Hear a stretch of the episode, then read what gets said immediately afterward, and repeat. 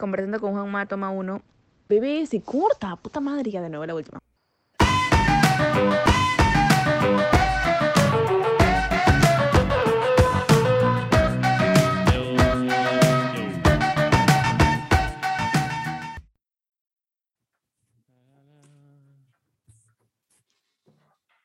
Ah, hermano, no sé si, no sé si te acuerdas de mí. Mi hermano, ¿cómo estás? ¿Qué tal? Sí. ¿Sí te acuerdas? Hablé, hablé con el chato, pa- me hizo acordar un poco. No me acordaba. Como que me hablaste y dije, ah, man, ya. un- Vi que le habías hecho a Franco este, un podcast y todo también. Sí, sí. ¿De dónde nos conocemos? La verdad que no me acuerdo. De... O sea, yo, yo creo que te he visto en varias ocasiones, pero, o sea, donde he trabajado contigo ha sido en el, el, el videoclip de M2, donde eras un este extraterrestre. Ah, la mierda, ya me acordé. Ah, su Sí. madre. Ya, yo era, yo era, lumini- yo era, yo era luminotécnico, pues. Ah, ya, bravazo. Sí, Nos sí. mandamos de ahí. Ajá. Esa, esa es la, la vez donde, donde me acuerdo que o sea, está, estábamos ahí, pues estaba ya ahí. O sea, pero te vi, o sea, re- recurrentemente te he visto varias veces. Ahí con la gente, me imagino, pues, ¿no? Claro, y toda mi vida pensé que, que, que eras hermano de, de Franco y de Renzo, ¿no? Y después, este, cuando se lo dije a Franco en el podcast, me dijo como que no, este, Francesco es mi primo, y yo como que, ¡ala! Puta, me pasa esa hueá todo el tiempo, no tienes idea. Para como Franco y Francesco son como que nombres súper cercanos, entonces por ahí me habla gente creyendo que soy Franco. Que eres parte, sí. O, por Franco, creyendo que soy Franco, man. Ay, para, para esta chamba, yo, puta, bueno, fuera. Ah, ¿te confunde con Franqueche? Claro, pues, o sea, ya se cambió a Franqueche, ya, mira, te pongo la, la vista. de. Bien, bien. ¿Hace cuánto estás en podcast, mi hermano? Bravazo, estuve viendo un, un par de, de entrevistas chéveres. Este, este, estoy haciendo podcast, o sea, mi- el primer podcast lo grabé en mayo. Recuerdo que, que, o sea, como yo estaba en esto del audiovisual y como que me metí en los podcasts, dije, voy a hacer un podcast dirigido a hablar de directores de cine. Y, y este, grabé como que mi introducción y de ahí dije como que no, o sea, era como que me gusta, o sea, me gusta consumir mucho cine y era como que me podía tirar, peli- pero al momento de armar algo, yo sentía que no tenía las palabras este, precisas para, para describir ciertas cosas, ¿no? O sea, veía mucho, consumía mucho esta, esta gente que habla de cine, era como que sentía que era. Sentía que era como que mucho más Ya, culto y ok. todo. Y dije como que no, esto no, entonces busqué otra vaina y dije ya, voy a hablar, voy a dar frases motivacionales. Entonces me, me, Maña. me, me puse a, tengo tres episodios ahí así como que mm, de, de podcast motivacionales, pero es como que dije ya, pero- Maña, maña. sí, dije, pero como que ya necesito, necesito, necesito algo más. Y ahí fue donde le dije, voy a hacer entrevistas. Y ya, pues ahorita eh, empecé a entrevistar. Sí, empecé a entrevistar amigos y este y Franqueche me dijo, pues deberías, entrevis- eh, deberías entrevistar a Francesco. Yo sí, sí lo tengo en, sí lo tengo, sí lo tengo anotado. Realmente es como que yo me acuerdo Ah, cuando, maña, qué lindo. sí, yo me acuerdo cuando estaba empezando a ver todo esto de de un poco más de videoclips y todo, salió un video de Mr. Gravity. Ah, sí, aquí, Sí. pero hace tiempo. 2017. Sí, antiguazo, ajá, Chicotié. chico, chicotié, ajá, es buenazo. Y ahí, ya, Puta, es, chévere, ¿no? sí, ¿qué tal? ¿Qué tal ese video? Eso fue hace años, no tenía yo nada de experiencia y chambeamos con un montón de gente capaz de- así de, de causas nomás. Sí, bravazo. Eh, bastantes amigos del barrio, es, es como que la mitad de la gente es del barrio, eso es chévere también. Y un par de actores por ahí también, ¿no? Que salen. Sí, Es todo claro. bravazo. O sea, y en especial que hacer un videoclip con tanta gente chambeando un tema que compuso uno mismo en su cuarto, ¿no? Esa va también es bravazo. Eh, un montón de gente chambeando en eso, en una idea que comenzó así, uno mismo en su cuarto chico, tie, y de ahí ver a todo el mundo chambeando por, para que salga el videoclip fue increíble. Ahí, Wow. Siempre lo muestro con, cuando muestro los otros videoclips también. Eh, así que tú me has manchado más así de actor, de, actor de videoclip. Sí, de actor. Pero le he metido un par, con, un par. con Franqueche también le metí, pues, este, Macaró de los Chivers, es una banda instrumental. Y también me caracterizaron, fui una momia paracas, una cosa así, bastante similar al, al, al otro, ¿no? Es una caracterización al final, al fin y al cabo. Claro. Fue, ferazo. Sí. ¿Qué- ¿Cómo comenzaste tú en, en Mr. Gravity? Comencé con el chato Renzo, mi primo, Renzo Bernasconi, el hermano de Franqueche. Eh, no teníamos ningún proyecto ni nada, 2015 fue eso. Y estábamos afanados justamente en esa época con Michael Jackson de la nada y con Daft Punk porque había salido hace un tiempo el álbum de Random Access Memories. Este, Claro. un bravazo. Y decidimos hacer un proyecto que comenzó siendo en inglés y medio disco, electrónico, entre los dos nomás. Y sacamos un EP que se llama The, The Force of Gravity.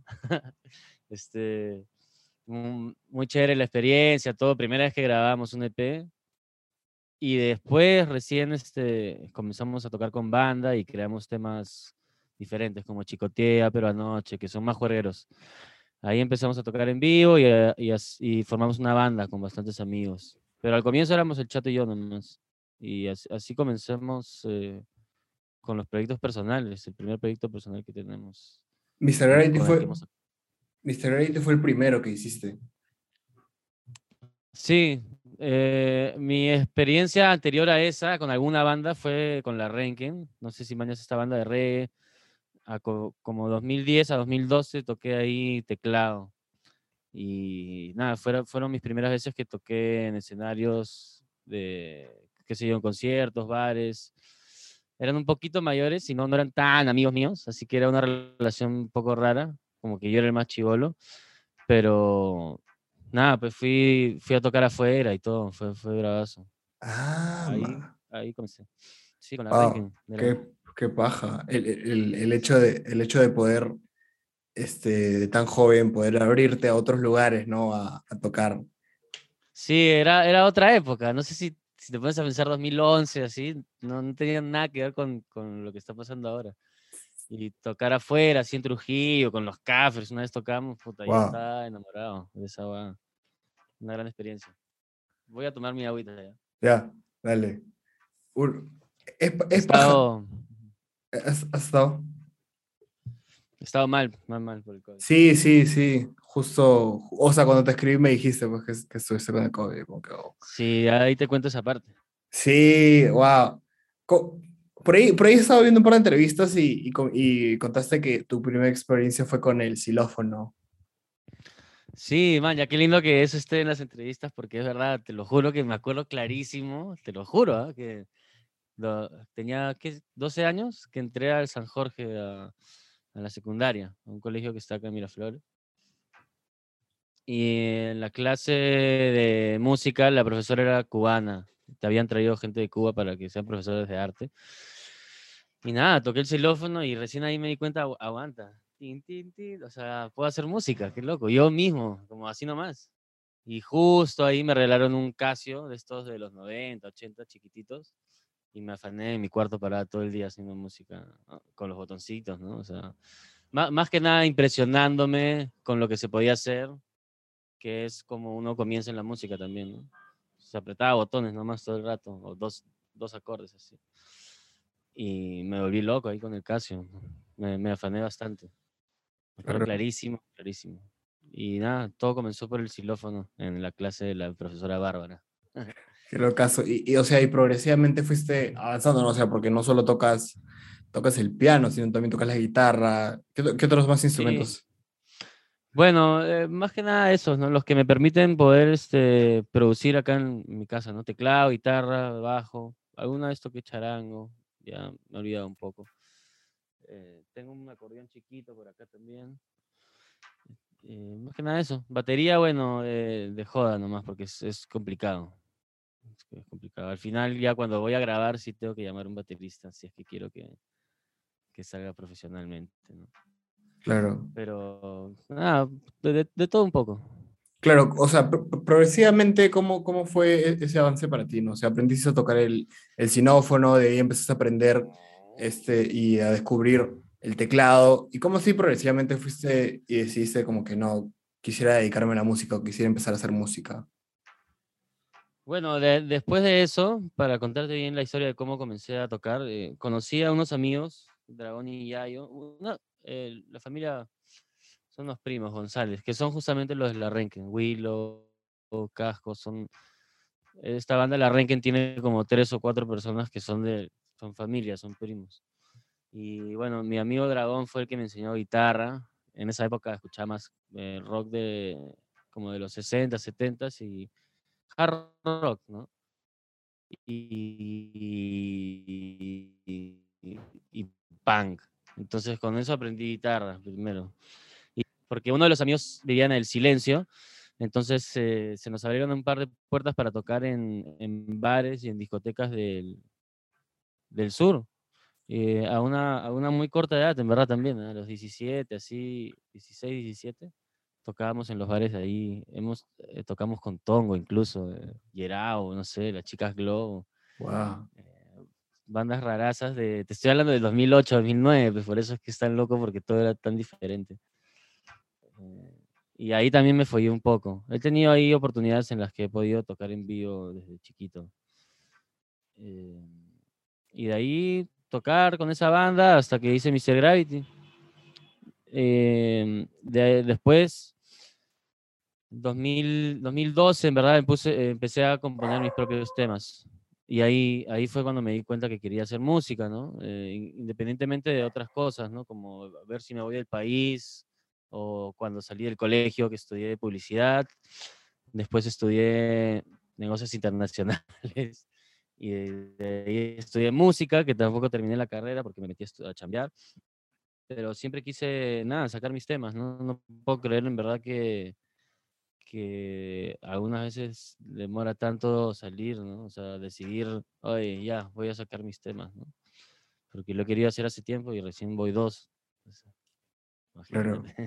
Claro, o sea, ¿qué, qué tal progresión? Porque estamos hablando de, de 2011, 2012, ya como que ya más o menos tenías ese bichito por, por ya querer hacer música propia, ¿no? Y, y, en plena, y en plena pandemia, en pleno 2021, o sea, recién te estás empezando a lanzar. Yo recuerdo que, Sí, justo, ajá, ajá, jus- jus- justo en un momento me- medio particular, ¿no? No sé, o sea, justo cuando se pone la cosa rara, ahí recién saco los temas. sí, claro, uno, uno podría decir, ¿no? El, el peor momento para hacer algo, ¿no? Yo a veces, yo a veces me pongo a pensar que, que dije, ¿no? Este, que, claro, pues también. que hacer, que hacer los podcasts porque es, se- una entrevista se supone que tienes que estar cara a cara, ¿no? Pero Claro. de una u otra manera era como que hacerlo porque sentía que ya el, el- era el momento y, y como que ya este, tenía la necesidad de, de salir de lo que estaba haciendo y no me gustaba tanto. Entonces dije como que ya voy a hacerlo y, o sea, la única manera, o sea, yo tuve una única manera de hacerlo y es por Zoom, ¿no? O sea, y... Ah, verdad, pero tú has comenzado ya de frente online, no es que has cambiado tu forma. Claro, o sea, tuve dos episodios, o sea, uno con mi papá que, que vivía conmigo y el primer episodio que fue con, con un amigo, que fue mi comedor. Bravazo. Sí, lo, hice- sí, lo hicimos en mi comedor, así todo, y, y de ahí como que a mi, a mi papá también le dio COVID, ¿no? Y ya, pues tuve que venirme y, y, y era como que, era, era, era creo que la, la, la necesidad de, de ya haber comenzado y no dejarlo, entonces dije como que no, o sea, voy a buscar la manera, ¿no? Y Zoom, este, se me, se me abrió perfecto. Bravazo, sí se presta. Es primera vez, bueno, no, segunda vez que tengo entrevista así por online y se logra, se logra todo. es Eh, bueno, hemos comenzado con, con estos proyectos en, en plena pandemia, los dos, qué loco. Sí, Eh, Claro. va, a ser, va a ser algo que, o sea, va a ayudar a que sea más memorable incluso al comienzo, ¿no? Jamás me voy a olvidar. Claro, o sea, uno, uno, siempre, uno siempre dice, ¿no? Como que lo- los inicios, este, o sea, siento que, que a veces uno los inicios no, como que no los valora tanto, ¿no? O sea, porque siempre, siempre tratas de, de verte más en lo que estás fallando y en lo que tienes que mejorar, y, pero después te ves y es como que, wow, o sea, ya de una u otra manera, ya no, ya no solo estoy pensando, o en tu caso yo no solo estoy pensando en hacer una canción, sino como que ya estás componiendo esa canción, ya estás pensando en sacar Claro. esa canción y, y ya empiezas a como que ya, ¿qué se viene? Un álbum eh, en vivos, porque ya poco a poco lo bueno que ya se están abriendo los sectores Así que es Sí, como que también. por esa parte, por esa parte lo veo con optimismo, ¿no? o sea, ya estamos comenzando cada uno en, sus etapas.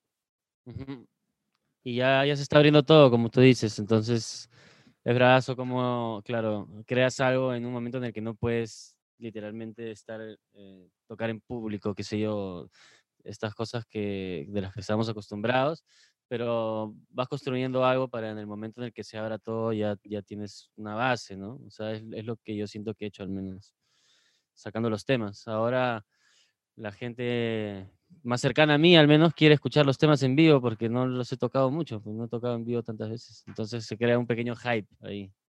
Claro. Eso, Sí. eso está bueno. O sea, tienes, tienes dos, dos temas ya lanzados. He visto, he visto que Sí. ayer, no, esa se- eh, ayer o antes de ayer subiste el videoclip de otro tema que lanzaba más, ¿no? Sí, es un pequeño video que he hecho. El lunes sale el tema. El lunes. Es más, mañana saco otro videito ya con el nombre de la canción que, que te lo doy por acá. es, eh, se llama Lunes de invierno en Lima. O sea que justo, justo va a salir el lunes, que ya termina el invierno y nada, nada, va a estar de puta madre. La canción está bien, bien chévere. Claro. Tuve, tuve problemas con la- hacer la campaña porque mi amiga se enfermó, la que iba a tomar las fotos. De ahí nos fuimos a Cusco y de, de ahí de vuelta hemos estado con el COVID. Entonces, como. Podría, podría haber cambiado mejor la campaña, tal vez, qué sé yo, pero, pero la canción está de puta madre, está increíble y eso es lo que importa al final, ¿no? O sea, a moverla nomás. Claro, sí. De todas maneras, ¿cómo, cómo, comenzó ese proceso para ti al momento de, de sacar tu primer EP? Yo, lo- yo he sacado dos singles nomás ahorita, como Francesco Bernasconi. Entonces, eh, el EP lo tengo en la cabeza y me, me muero por sacarlo y te voy a contar un poco sobre él también. Pero tengo que terminar primero eh, de sacar los temas eh, que ya tengo, porque decidí salir, Samba, Lunes de Invierno, que son estos tres temas que estoy sacando, los compuse hace tiempo, ¿mañas? 2013, 2014, o sea, no- ¡Wow! Ajá, eh, alucina, 2013, hace ya siete años que... Entonces la gente me, me agradece por decidir salir, que es mi primer single, que es un tema súper emotivo y que tiene un mensaje de justamente salir de la zona de confort y... Nada, siento que, que me abrí emocionalmente con el primer tema de frente, que, que, que es un tema bastante emotivo. Y nada, me acuerdo que lo hice hace tiempo. Lo hice hace bastante tiempo. Este, entonces quiero, no quería dejar que esos temas desaparezcan, entonces estoy sacándolos ahorita, los temas que hice hace tiempo y trabajando a la misma vez en los nuevos temas. Eso es lo que estoy haciendo. Claro, los escribiste. Ajá, no los produje hace tiempo, los, los estamos produciendo ahora, pero sí los escribí hace años. El Wow. 2013, 2013 hice mi primer, 2013, 2014. Entonces, sí. ¿Cómo, cómo era tu, cómo, cómo fue tu manera de pensar en ese momento? ¿no? Porque han pasado tantos años. Sí, Y- era otra cosa. Y, y el feeling en cómo, en cómo te sentías ah, en, en, ese, en, esa, en ese tiempo a, a cómo tal vez ves las cosas y cómo te sientes ahora es completamente distinto, ¿no? Completamente. O sea, estos temas los hice a, a comienzos de mis 20 y ahorita ya estoy a, a lo final. Está fuerte, me, ha, chapado los 29. ¿ah? Este, no paro de pensar en... O sea, me, me entra más esa, esa psicosis de, que ya el tiempo se pasa. pues. Y bueno, al menos eso va a ayudar a, a componer, qué sé yo, a crear música. De hecho, bastantes de las canciones que estoy haciendo van por ahí, ¿no? O sea, no, no puedo hablar de otra cosa que no sea de lo que estoy sintiendo. Y hablan de, de eso, del tiempo, de las cosas como cambian y creo que mucha gente se puede identificar, ¿no? Eso es lo bonito. Pero, Como, dices, como dices, ¿no? O sea, yo también recuerdo cuando, cuando pasé mis 19, o sea, cuando terminé, mi- ter- terminaron mis 19 y, y entraba a los 20, era como que, eh, o sea, igual recién estoy comenzando en, esta, en esto de la, de la adultez, ¿no? Pero en este entonces era un sentimiento de que ya las mismas este, niñerías o algunas cosas que hacía era como que iban a ser vistas de una manera distinta, ¿no? Y de una u otra manera sentía que mi, mi manera de pensar y, y mi manera de ver las cosas como que tenía que ser un poco más seria, ¿no? Hay más presión, yo creo, más bien en, en ese cambio de comenzar a los 20 porque estás como decidiendo tu futuro, no sé qué sé yo, saliendo del col y todo eso. Yo creo que hay más presión ahí que ahora, para mí, al menos que tengo esta edad. Simplemente esta es más depre, porque los 20 es como, ¡uh! Vamos, a comenzar ahora sí con todo. Un montón de energía, demasiadas cosas por vivir. Y a los 30 es como, ah, ya, se pasaron los 20. Estuvo bueno. Claro, pero, eh, claro, pero de una u otra manera, este, todos esos años de experiencia, yo creo que sirven bastante para, para lo que estás haciendo ahora, ¿no? O sea, a tus 20 tal vez este, tenías ideas y, y y habías compuesto canciones que, bueno, ¿cómo te sentías, no? Y han pasado tantos años, has vivido tantas cosas, has tenido muchas experiencias, que me imagino que tu, tu manera de ver el mundo y la vida son completamente distintas y eso mismo, como dices, ¿no? Lo vas a plasmar en tus canciones. Sí, yo, yo siento lo mismo. Es un gran momento eh, de mi vida, al menos, para comenzar a sacar los temas, porque como tú dices, justamente hay varias ideas y varias cosas que pensamos, pero tal vez a- a- en esta edad o en este momento ya, eh, digamos que soy más firme con lo que siento y me conozco mejor. Entonces, eh, no sé cómo explicarlo. Tiene más validez los temas que saco porque eh, es realmente lo que pienso, no sé cómo explicarlo. Ya, ya estoy seguro de esas ideas, ¿no? Entonces como que ahora sí estoy mm, de una forma más madura compartiendo esos sentimientos. Claro. Que al comienzo no es tan fácil, ¿no? Y sí entiendo, a mí me costó sacar mis temas como solista porque, incluso cantarlos, porque te estás abriendo más, pues, que chicotea, qué sé yo, o sea, algo más, más banal y más de juerga, ¿no? Entonces es un poco difícil y además que yo le meto bastante, bastante feeling. Y a una amiga me ha dicho, eh, haz una canción un poco más alegre, pues, ¿no? Decidí salir, es, es un, mi primer single es un tema con un mensaje bonito, pero es una canción triste igual, pues, ¿no? El segundo single se llama Samba, que también es juerguera y hasta salsera incluso, pero habla de, de extrañar a, a tu mascota que fallece, man, O sea, igual es feeling y Lunes de invierno en Lima, que es el single que va a salir, es, es igual de depre, ¿no? Eh, habla de, de todo ese tiempo que yo trabajé, estuve trabajando en The North Face, en el Arcomar, en el mall, como cuatro años así. Entonces llegó un momento en el que me di cuenta que lo único que hacía era salir de mi casa, ir a chambear, terminar de chambear, volver a mi casa. Cuando, en ese, momento en el que te das cuenta que, que ya estás en automático, que ya es como tu vida es pura rutina y nada más. Y de ahí sale el tema. O sea, no, no trata tanto de Lima ni del invierno, sino de, de la rutina de vivir en, el- en la ciudad algunas veces. Hasta que Claro. ya por fin salí, salí de eso. Hace unos años ya eh, renuncié para dedicarme a la música, que es un poco difícil, pero bueno, feliz al menos. Claro, to- to- todas las carreras creativas, artísticas, es, o sea, uno cuando, cuando toma la decisión de hacerlo y cuando se enfrenta, y más que todo creo que el tema económico a veces este, le tiene un poco de miedo, ¿no? Porque, o sea, no sabes lo que te Sí. espera. Y así, así- Claro, así como tú dices, ¿no? O sea, yo también he estado trabajando en, en- en un restaurante tres años y medio. ya mañas. Y, y el hecho de, o sea, yo estaba estudiando, estaba trabajando y era, y era muchas veces, me, muchas veces me, me he desvivido por mi trabajo y, y, o sea, yo, yo sentía que ya, ya llegaba una etapa de mi vida en donde yo veía como que, ah, tal vez no gente de mi edad, no, sino como que estaba rodeado de- del medio, en- del medio Claro, de- ya. del medio y era como que yo dije, pucha, quiero estar, quiero estar haciendo lo que ellos hacen, ¿no? O sea, al fin y al cabo Claro, estoy estudiando para eso, ¿no? Y no quiero estar acá. Y, y era como que a veces, a veces este, tomar la decisión puede ser tan fácil para, para uno, pero a su vez se convierte en algo muy, muy difícil de soltar, ¿no? Porque, porque piensas, dices, son, son, en tu caso son cuatro años trabajando, ¿no? O sea, y en mi caso eran tres. claro. Y, o sea, inconscientemente ya estás, como tú dices, al menos sabes que a fin de mes hay un sueldo, mañas. Al menos sabes que ya tienes una chamba y vas a recibir tu mensualidad y que esa, e- esa seguridad que te da un, un sueldo fijo es como... Y, y la rutina, ¿no? Porque cambiar es diferente, ¿no? O sea, si ya estás tres años, cuatro años, es como estás acostumbrado. hasta que ¡pum! te das cuenta y dices, ah, ¿qué estoy haciendo? Se está yendo el tiempo. Eh, la plata que estoy haciendo ni siquiera, me, o sea, ni siquiera, ni siquiera lo vale al final, porque igual eso es plata, no sé cómo explicarlo.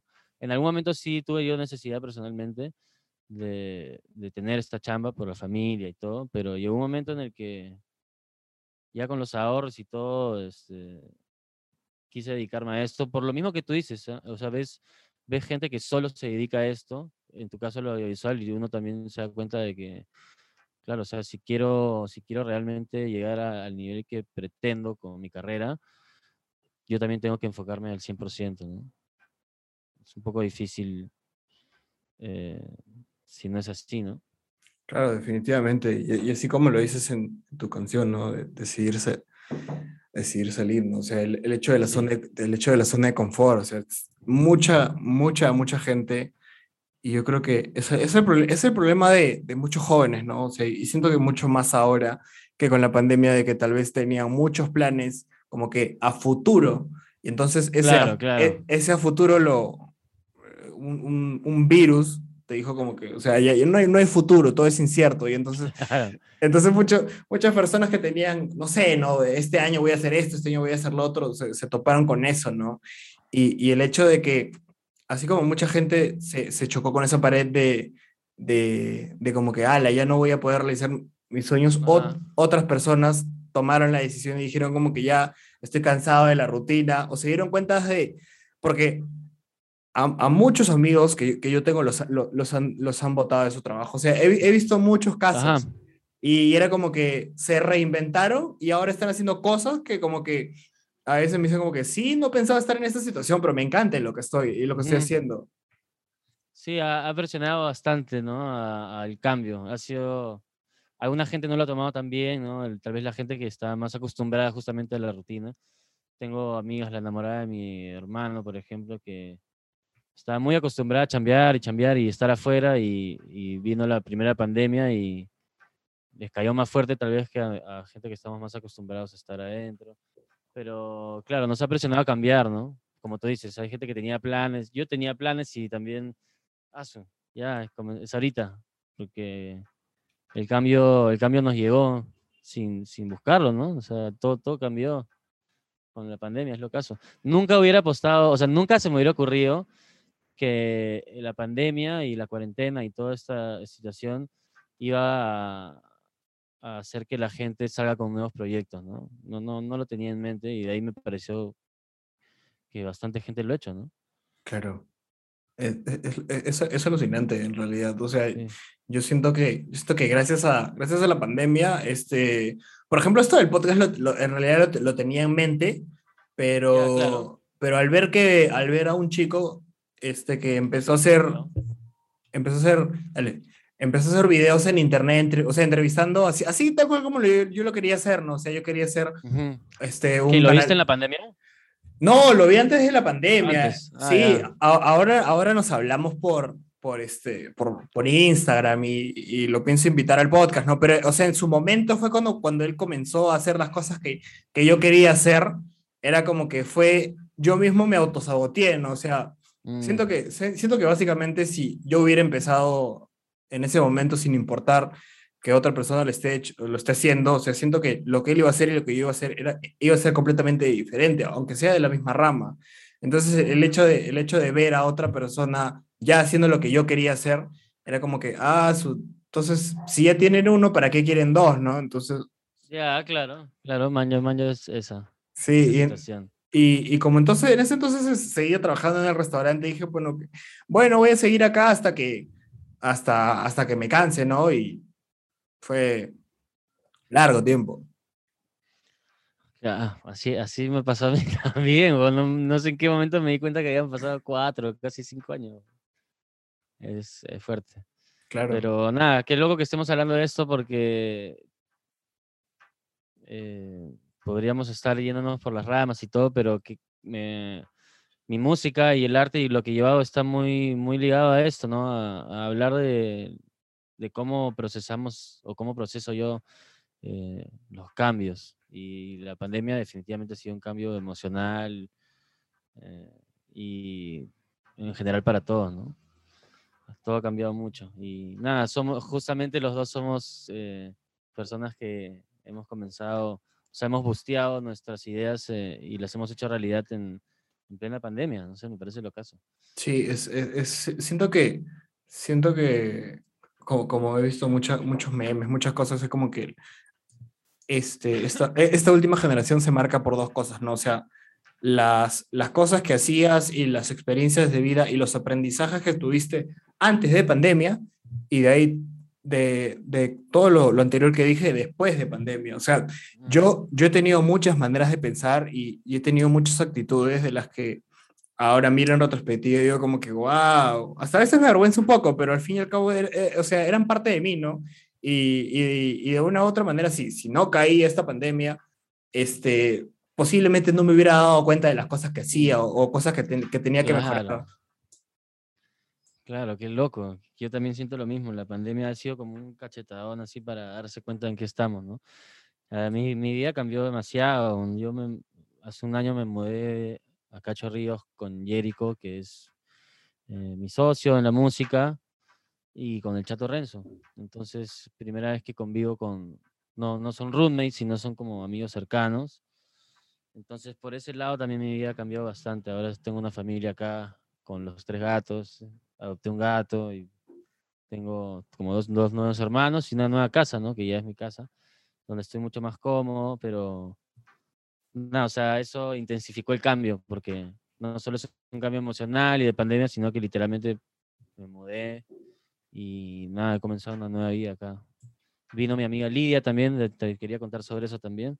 Tengo un proyecto que se llama Coroico, eh, con esta amiga Lidia, que es australiana, una cantante australiana. Y en enero vino a Lima y se ha quedado acá a vivir. Estamos chambeando el proyecto, así que eso también ha sido un cambio, un cambio importante, tener a Lidia, que es como mi mejor amiga acá, acá conmigo, porque ella, ella vive en Australia, ¿no? Y también, no sé si conoces a Milo.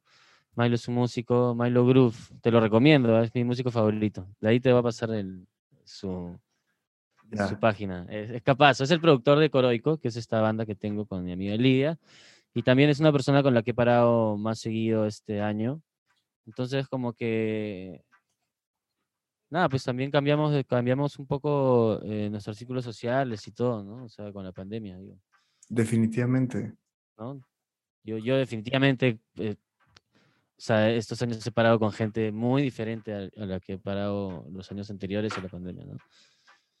Claro, y, y, y, y- y sabes que para mí, para mí es muy locazo el hecho de que yo todavía no lo experimento, pero estuve a punto del hecho de irse a, a- a- del hecho de mudarse, ¿no? Salir de, de una zona de confort familiar, ¿no? O sea, no, no sé si era, no sé si Sí. es la, la primera vez que, que te mudabas así con, con roommates o... Es la, es la primera vez que, que me mudo de verdad, ¿no? Lo, lo intenté un par de veces eh, en mi, mi vida, par de máximo un par de meses, eh, en un lugar medio incómodo, ¿no? Acá ya es como, ya es una familia, ¿no? Ya vamos un año acá los tres y es la casa de Jerico, que es donde vivía su padre y, o sea, es un, es un lugar hermoso. Tenemos el estudio arriba, donde cambiamos la música y Claro, es la primera vez, es la primera vez, es bien bonito. Eh, hay problemas y todo, siempre, pero nos hemos vuelto una familia, que es lo más bonito, aparte de ser solo roommates. ¿no? Ya, ya estamos en un nivel en el que nos queremos eh, de, de esa manera. Así que nada, la, la casita es todo. cuando pase todo esto, te, te vamos a invitar.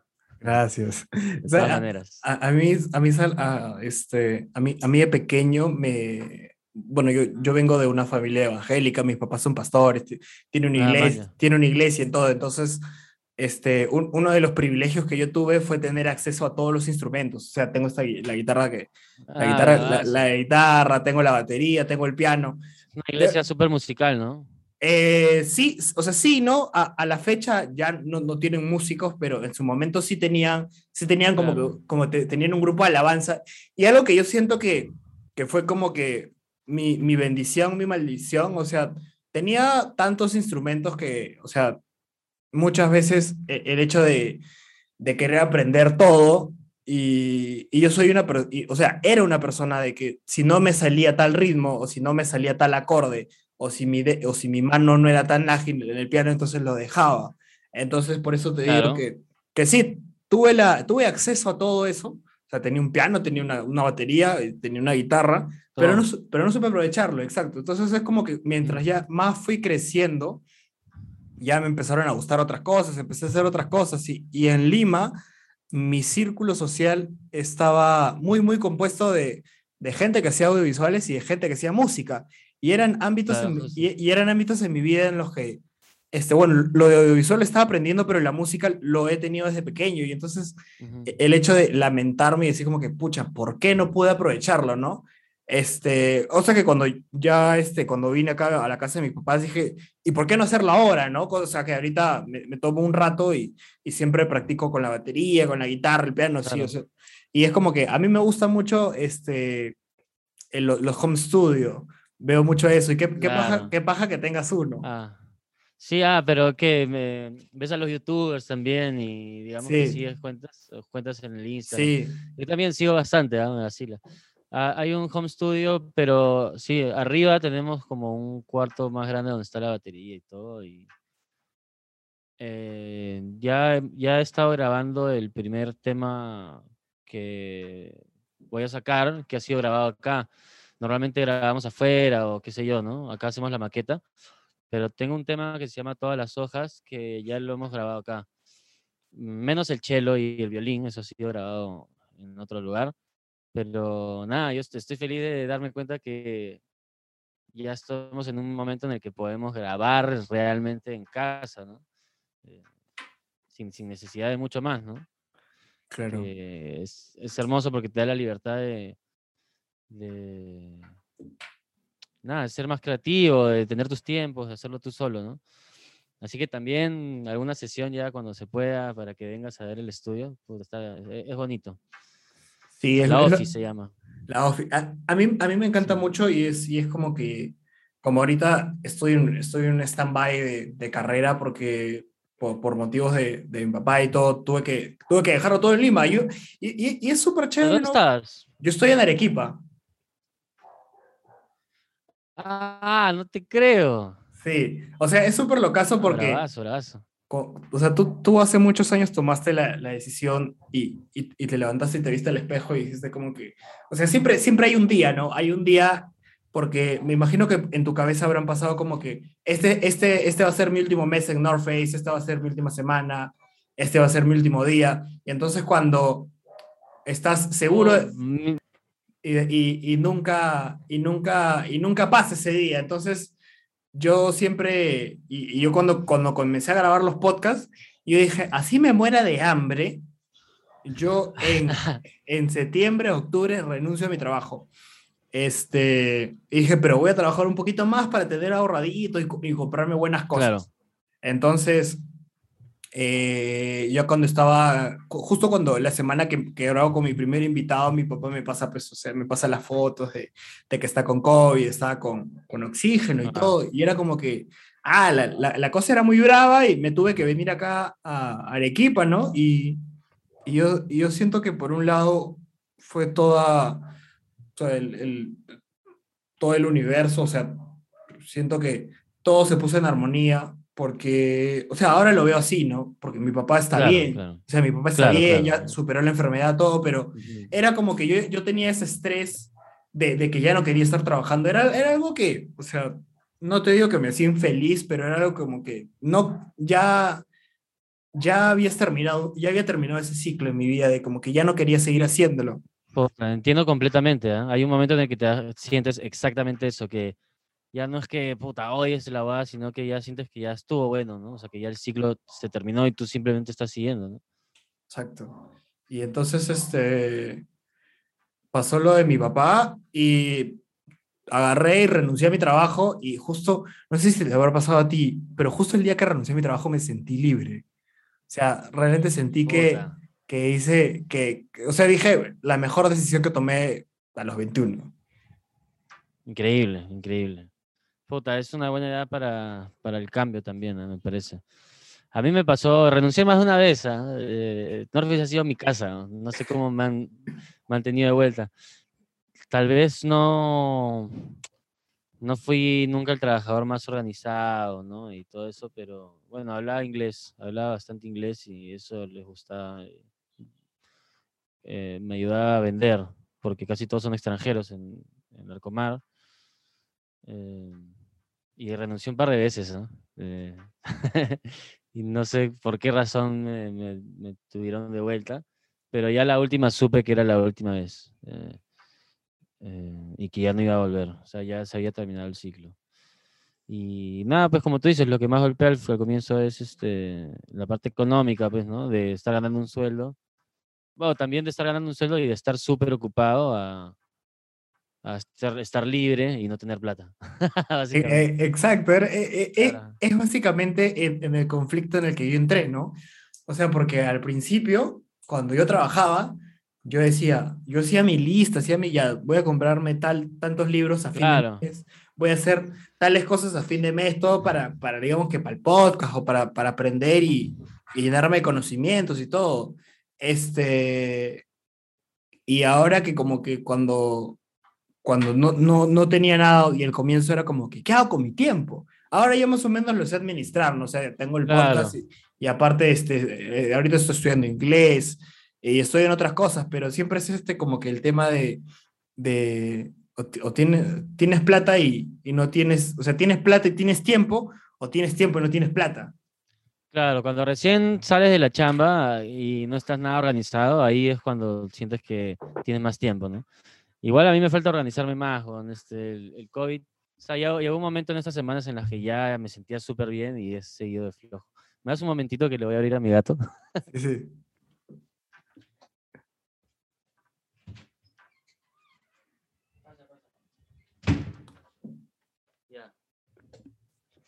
Y, y nada, oye, te quería comentar algo así cambiando de tema. ¿Cómo, cómo, yo sé que hay COVID y todo, ¿no? Pero ¿cómo es la movida ahí en Arequipa? No sé si, Pucha, si has visto que se ha abierto o, o conoces bandas.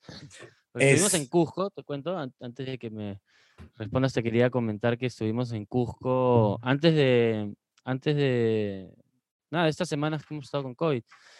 Fuimos con la banda Coroico, esta banda que te cuento, con mi amiga australiana y este productor, y tocamos un montón, tocamos, que tuvimos 11 tocadas en 15 días.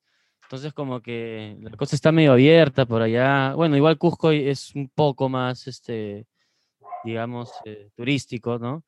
Que cualquier otro lugar del Perú. Pero nada, me, intere- me interesa saber cómo está la cosa en Arequipa, a ver si se puede ir. yo, yo Tengo un creo amigo que va a ir.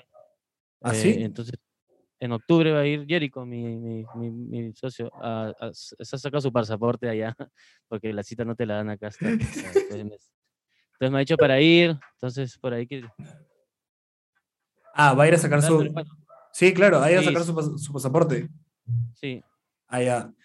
ahí en Y- Cusco está movido, ¿ah? Aunque, aunque sea un poco ilegal de alguna forma. Eh, hay sea- tocadas, hay, hay movimiento, ¿no? Claro, yo, o sea, yo creo que en Arequipa igual pensé, pensé que te referías a, a su pasaporte porque, este, Sí, pasaporte, ¿no? Pasaporte. sí, Pasaporte está ahí sacado. O sea, pero el pasaporte, el, el para, para viajar internacionalmente, Ajá. porque en Arequipa nosotros teníamos un pasaporte de arequipeño. Ah, sí, sí, sí, sí, no, no, Ente- no. Entonces, entonces la mayoría que me dice sí, pues, porque no, no puedo ir a Arequipa porque no tengo pasaporte, siempre pienso que se refieren al, al arequipeño. Al- claro, claro. No, él no es arequipeño. No, no tiene la suerte de, ser de, De- de Arequipa, pero está yendo. Yo no voy hace años y nada, me encantaría. De hecho, un- una de las experiencias que más me chocó de chivolo musicalmente fue ir a Arequipa, justo. Me impresionó cuánta música había. Fue en 2008. Yo tenía. 17, creo. sí, Eh, la vida, como te digo, la vida eso era otra, porque ha cambiado mucho desde 2008 hasta ahora. pues, ¿no? Entonces esas experiencias de las que te cuento son completamente en otro entorno. Y nada, había el Festival de la Cerveza, creo.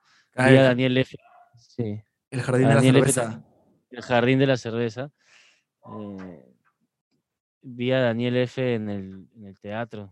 Teatro, no sé cómo se llama. La, es Fénix. Teatro, ahí está, ser el Teatro Fénix. eh, que tiene una frase basicaza que es gracias Arequipa de la concha su madre.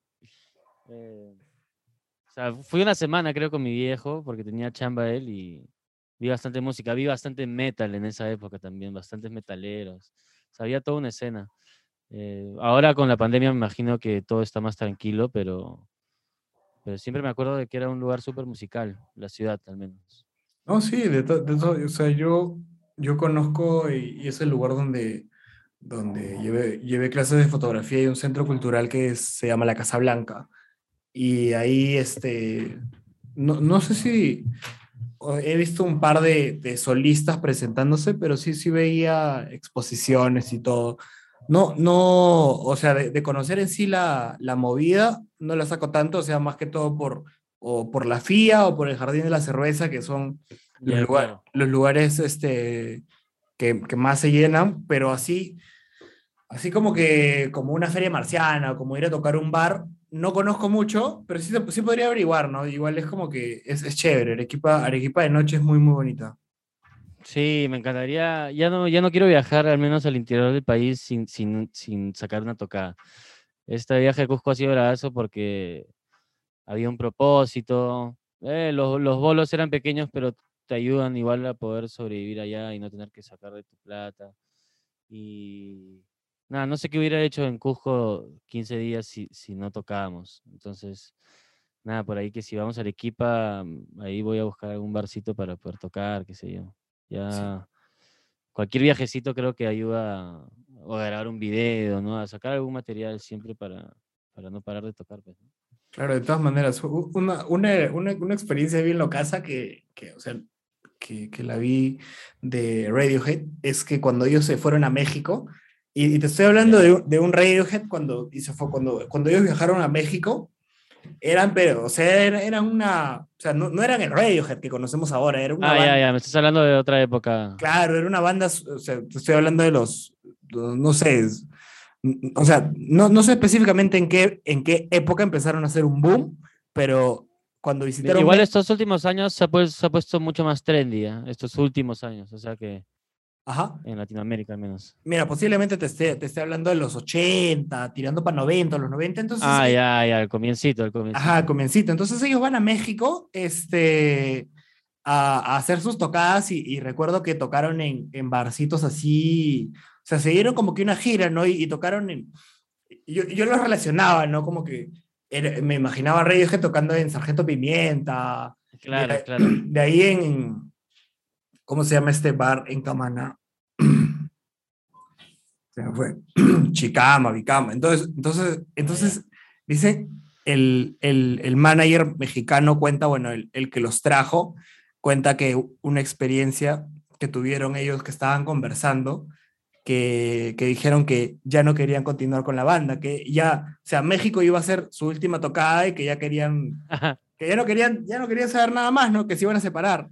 Y Puta madre. Sí, así, o sea, as- así cuenta el,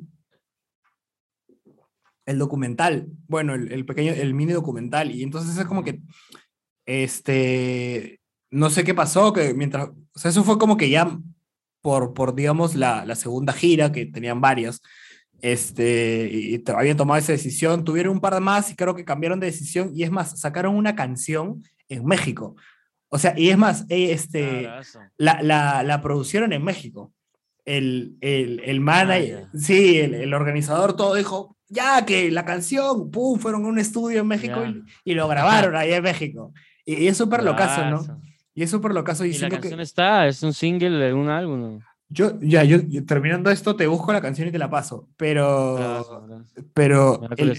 Sí, el hecho de, el hecho de que, de que a veces como, como un viaje o una experiencia este, a un músico o, te puede hacer muy, muy, muy bien o te puede hacer como que, y te, y te puede dar mucha inspiración a algo, ¿no? Yo siento que cuando, cuando vas de gira y, o sea, vas a aprender, ¿no? Vas a aprender la cultura y siempre vas, como, como músico, no, no sé más o menos cómo, cómo tú ves ese, es- esa perspectiva de viajar y tocar. Es, es, es como tú dices, es aprendizaje, ¿no? Eh, nos tocó en este viaje a Cusco con Coroico, que es una banda medio de neo soul que tenemos. Nos tocó una tocada que fue en Pisac y llegamos y era una fiesta tribal, o sea, había fogata, había un grupo de folclore así, super power, eh, invitando como, eh, nada, cosas más pachamámicas y todo este feeling de, eh, digamos, más, más, más espiritual.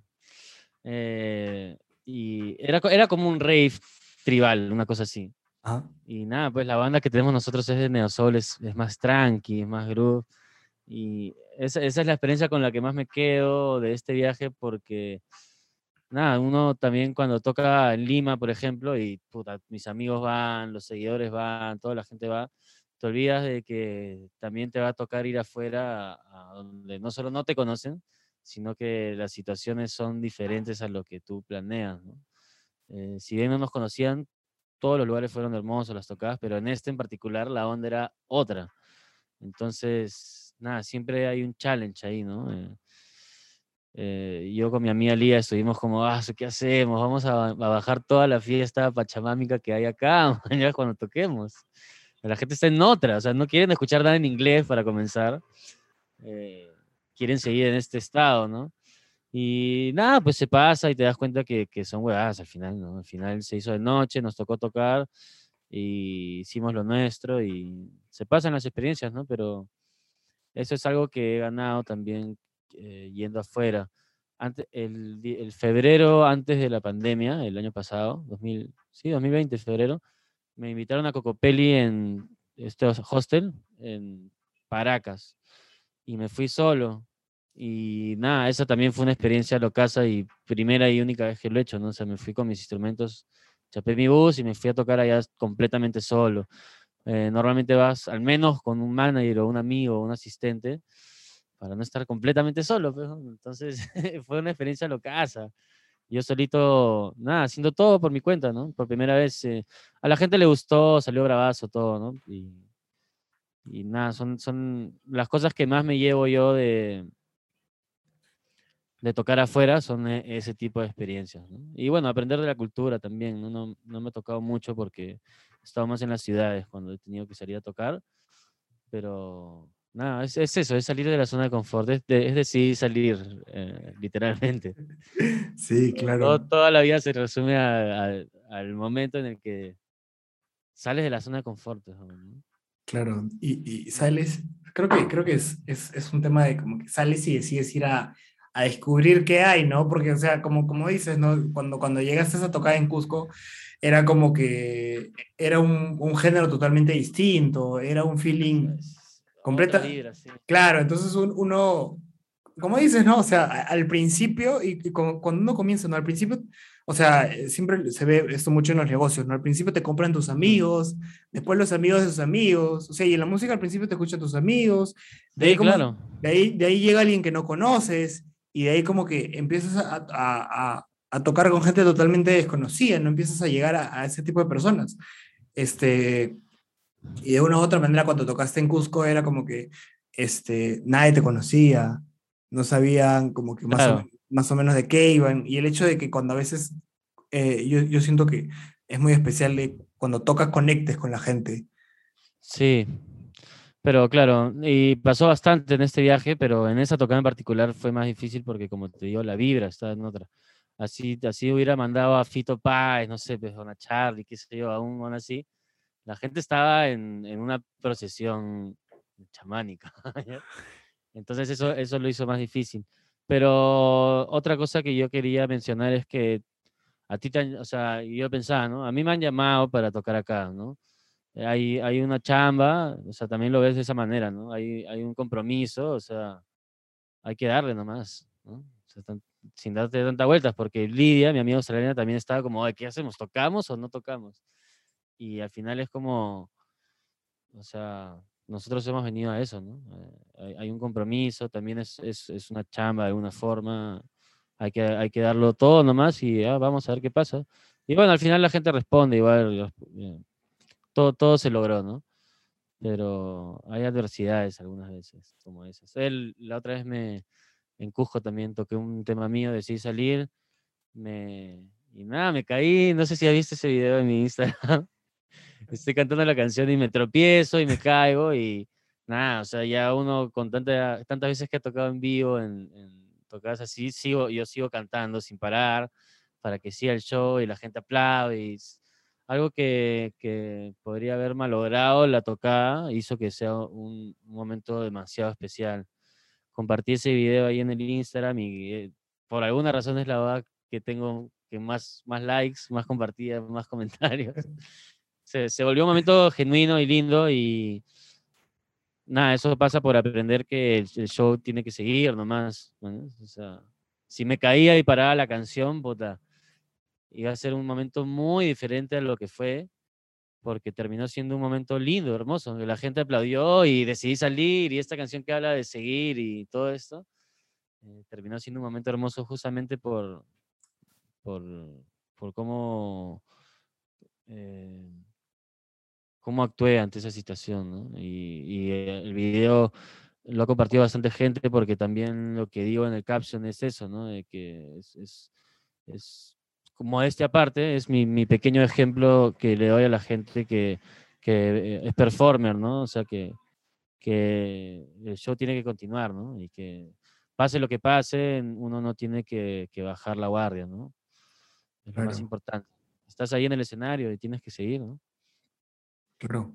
Una, una de las cosas que, que tú dices y, y que me gusta mucho y, y que lo relaciono es, es qué es lo peor que puede pasar, ¿no? Como tu amiga te dijo como que tocamos o no, y, y yo creo que es, ese hecho de pensar como que Ajá. es, sí, ¿por qué no? Que- O sea, ¿qué es lo peor que, que, que lo que puede pasar? Que no les guste, este... Claro, esa es la mejor frase, esa es la frase del 2021. para mí, ¿no? Sí, sí, o sea, es como que ya, ya, ¿qué más? No, o sea, y, y cuando te caíste, ¿no? Ya te caíste, ¿no? O sea, pero no, Ya, ya te, te, te levantas y, y continúas el show, no es como que...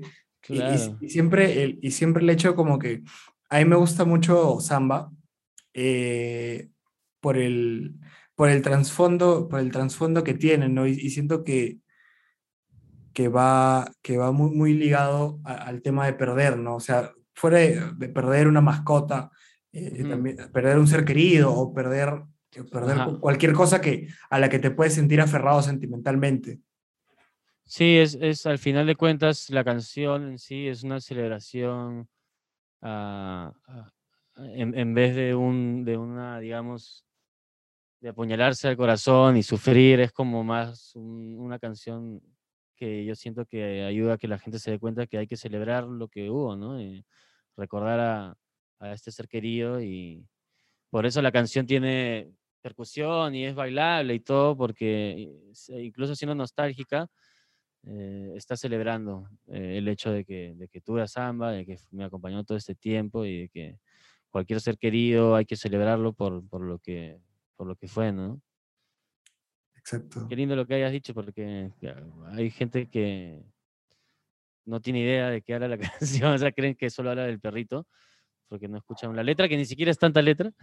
Y por otro lado, hay gente que me ha escrito. Eso es lo más lindo, Juanma, de, de la música para mí en este momento de mi carrera, de lo que estoy haciendo, es cuando la gente me escribe a, a agradecerme o a hablarme de los temas y diciéndome, oye, gracias, que la canción me ayudó o me está ayudando en este momento. Y me pasó con Decidí Salir y con Samba también me ha pasado. Hay gente que me ha escrito a, a hablarme sobre el tema y eso es lo más bonito, en verdad que es. Yo como que lo que más agradezco en este momento de, de esta carrera musical es la gente que te, te- o sea, llega a ese tipo de conexión en la que necesitan escribirte lo que sienten y, y es lindo es lindo saber que la gente termina nada conectando tanto con la idea, ¿no? Es bonito, me encanta. Claro, el, yo creo que por, e- por eso la, la música tiene, tiene ese lado mágico, ¿no? O sea, el hecho de, de cómo, cómo la letra, cómo el ritmo Sí, puede, o sea, puede conectar, ¿no? Claro, estás, ah, aparte es bonito porque en, en estos casos de temas de cantautor al menos, estás, tú estás entregándote completamente, ¿no? O sea, lo que estás diciendo, el, el feeling que estás transmitiendo, la emoción es, es sincera. Entonces también creo que la gente se da cuenta de eso algunas veces, ¿no? No solo es la letra y la música, sino que el feeling en general de la composición y de cómo la cantaste y, y- y de toda la canción en general eh, cuando es real y cuando has tratado de realmente transmitir la emoción, eh, es, es lindo porque la gente se da cuenta y eso es lo más bonito. Y por eso es que algunas veces pienso en hacer música más movida otra vez o mm, que no sea tan, tan bajonera, pero bueno, es lo que me sale, es lo que siento y qué mejor que compartir eh, exactamente lo que, lo que quiero sin pensar mucho, ¿no? Quiero hacer otros proyectos, pero bueno, esto es, esto es lo que tengo ahorita, ¿no? Eh, quiero, no sé si te conté también, bueno, no, no sé, no, no te conté. Comencé a vender chifa también a comienzo de la cuarentena. Ah, Hice Chasco Chifa, se llamaba mi, mi papá. Y nada, hice una canción. A mí me encanta el cine de, de John Woo, que es eh, un director de Hong Kong de los 80, de acción, de acción de, acción de Hong Kong. Me afané demasiado, entonces este, este EP que quiero hacer ahora es un, eh, un EP que habla mucho de los cambios, de la nostalgia, eh, tiene un poquito de nueva ola, así tipo Janet y todo, pero visualmente quiero que sea, eh, quiero que esté relacionado a eso, a, a mi chifa y a, e- a esta, esta estética de estas películas de, de Hong Kong de los 80. qué Eh, pa- Me encantan, es, no, sé, me- no sé qué pasó que comencé a ver el, el 2020 y me afané demasiado, es, es una estética bravaza. Claro, qué paja. Una, una, de las, una de las cosas que, que no sé, a mí, o sea, yo, yo me gustaría hacer así, simplemente para, para experimentar. O sea, yo he trabajado en un restaurante, ¿no? Pero, claro, claro. pero de una u otra manera me gustaría tener así, no sé, vender hamburguesas o... Porque, porque es a- algo, algo, algo que me he dado cuenta de, de a veces cuando la, la- cuando la gente viene y, y come, es como que este, en muchos casos me ha tocado escuchar los problemas de alguien. ¿no? O sea, no te digo que, que en el caso de todos, porque algunos venían para, para comer y todo, pero es como que voy.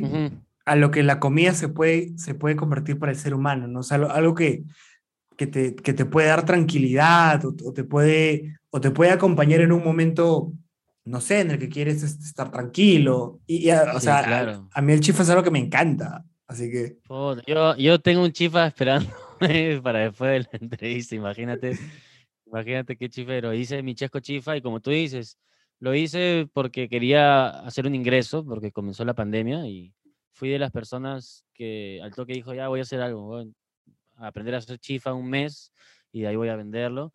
Y otra cosa, nada, pues ya, ya hice chifa, ya lo tengo en mi vida, esa experiencia, es- eso es lo que tú decías un poco, ¿no? Eh, y otra cosa que tú decías es que eh, la comida es, es mucho más que, claro, comer, ¿no? Eh, te, te puede llevar a otros momentos de tu vida, la puedes relacionar con emociones y en este caso yo comencé a hacer el chesco chifa porque me gusta el chifa todo, pero de ahí le quise sacar videojuegos, le quiero sacar miniseries, le quiero sacar un álbum, o sea, fue una excusa para hacer una estética de chifa y medio de Hong Kong y, y nada, quiero que el EP al menos, este que voy a comenzar a, a- a centrarme ahora que ya saco estos temas, va a tener algo de eso, ¿no? De, de mi chifa ahí metido, el chesco chifa. La estética de los chifas también es buena. ¿eh? sí, e- e- es, muy bonita. A mí, o sea, a Una mí... cámara análoga ahí, puta, ya estás en, en un mundo. no sé. Exacto, es, es, es algo, a mí me gusta mucho el cine de Wong Kar Wai, que es un director, Claro, de claro. Hong Wong Kong Kar-wai tam- también estaba viendo. sí, y entonces este, a mí cada vez que voy a un chifa, no, no sé, me, me gusta, me gusta el hecho de, me gusta mucho la, la cultura, la cultura asiática, siento que es, es como que un poco más intensa, yo me acuerdo que en Netflix me, me puse a ver una, una serie que se llama, no sé si es Tokyo Night o Tokyo Stories, pero es de un lugar donde, donde capi- donde venden, ramen, ¿no? Ah, donde venden ramen y la gente viene y habla. Y es loca. increíble. Sí. Increíble. Qué paja que también lo he visto. Vi, vi un par de capítulos. eh, a mí también me vacila. Mi director favorito, yo diría que es Takechi Kitano. No sé si lo sacas, es un japonés que nada, tiene una carrera larguísima aparte de ser director. Y normalmente hay, pe- hay películas o directores eh, que me. O sea, entiendo, pero que me, sí me pueden aburrir un poco, ¿no? Este, este señor, ¿cómo se llama? No sé si es Godard. Pero hay un par de películas de Godard, puede ser. Ya. Jean-Luc Godard, que ya, que sí, no, no, no puedo. Sin embargo, Takeshi Kitano, ¿es Godard? Creo que sí es Godard. Yo, yo ahorita, yo ahorita, ahorita estoy, estoy, estoy comenzando a ver el cine de Godard. Comencé con, o Justo. sea, Sí, justo. eh, hay- o sea, voy en, en Bueno, es extenso igual, ¿no? Hay, hay Sí, épocas. sí, y todo. Claro, ahorita estoy viendo la, la Novel Back. Todavía está en, en esa etapa de... Me gusta, me gusta mucho porque siento que, que es un cine mucho más casero. O sea, mucho más Sí, de... no, me encanta, me encanta. Mucho más, eh, o sea, a, a mí cuando, cuando es eso, es, un- es un cine mucho más de patas, ¿no? O sea, se juntaban este, los intelectuales y, y cineastas fra- franceses y decían como que, "Ay, sí, hay que hacer esta vaina, no sé, igual no tenían mucha plata. En ese entonces, Claro, claro. En ese entonces no se le metía tanto billete al cine como ahora. Ajá. Y- Eh, se centran en otras cosas por esa misma razón, ¿no? Que, claro. A mí que me hay menos presupuesto. Claro, a mí me gustan mucho las escenas de, de vivir la vida, eh, más que todo en los diálogos, porque a veces eh, cuando tú ves en el cine en los diálogos es, o sea, sales tú, salgo yo, sales tú, salgo yo. ¿no? Y eso es como que un trabajo de doble cámara. Entonces, lo que hacen eh, muchos de ellos es como que el personaje está hablando, tiene la cámara ahí, entonces cuando habla el otro personaje, dejan que pasen 5 o 6 segundos y recién le meten el, Claro, claro. le meten el traveling. Y es como que es Bravazo. me encanta, a mí me encanta. Pásame un par de nombres para ver, pues, porque Ya, no. Yo vi pel- una- la pela de la que te hablo puntualmente se llama Wings of Desire, creo, en inglés, y ya es más moderna. Ese es de, ese es de Wim Wenders. Ah, ya, Wing Wenders. Winds Ya. of Desire, sí. Es de Wim Wenders. Puta, no, me acuerdo que no, o sea, no, no sé, fácil fue el día, ¿no? Claro, es, es una, que no, no, no, no pude, ¿no? O sea, es una- en otra, ¿no? es una película muy filosófica, siento. Siento, siento que, Ya. o sea, siento que hay películas este, que, hay que hay que verlas como que eh, en, en un momento específico de tu... O sea, yo, yo también muchas veces, así como tú... Ta- tam- también, ¿ah? O sea, como tú dices, un momento específico de tu vida y también un momento específico, o sea, no sé si fue la voz meterle con mis causas y los tronchos y las chelas, fácil era No. para verla de otro tipo de... Exacto, mira, yo, yo, cuando, yo cuando fumo, o sea, nunca, pero nunca me atrevo a meterle una película filosófica. No porque, Ya. no, no porque no la vaya a entender, sino como que en ese momento quiero, quiero ver otra cosa, quiero ver algo, o sea, me, me encanta ver este, no sé, más, un poco más de acción, un poco, un poco más de, o sea, yo cuando, cuando, cuando fumo me gusta ver a Wong Kar Wai, porque su cine es muy intenso, es bien Sí, locazo, sí, o a Gaspar Noé, o hasta Quentin Tarantino, te podría decir, pero siento que un claro, cine más... un cine más lento, como que no, prefiero a, a- a otro, porque hasta me puede aburrir. Sí, pues es, es, y por ahí inconscientemente puedes generar un, un rechazo, man. O sea, yo puta, vi una pela nomás y ya como que preferí no meterle eh, por, una, por una simple experiencia, ¿no? Pero bueno, la cosa es que Takeshi Kitano, este director que me vacila japonés, sí, sí, sí se las paso, las, las escenas de, de cinco minutos caminando, esas cosas, a él sí se las paso. Por eso sé que me gusta tanto cuando, cuando sí se las paso a un director, porque algunas veces no es tan fácil para mí ver una película de este estilo europeo que es un poco más lento, ¿no? He estado, he estado viendo también, me he bajado en esta cuarentena varias películas de anime, eh, pero tipo, estas que son noventeras de ultra violence. coño, que son- Claro.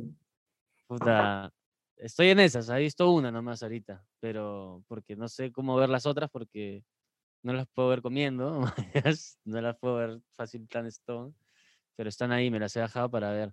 Estéticamente son bravasas, bastantes, o sea, las dos que he visto, eh, independientemente de la exageración de, sangre y, violencia que hay, ¿no? Pero nada, quería, quería ver porque, mira, te cuento esta que es lo casa.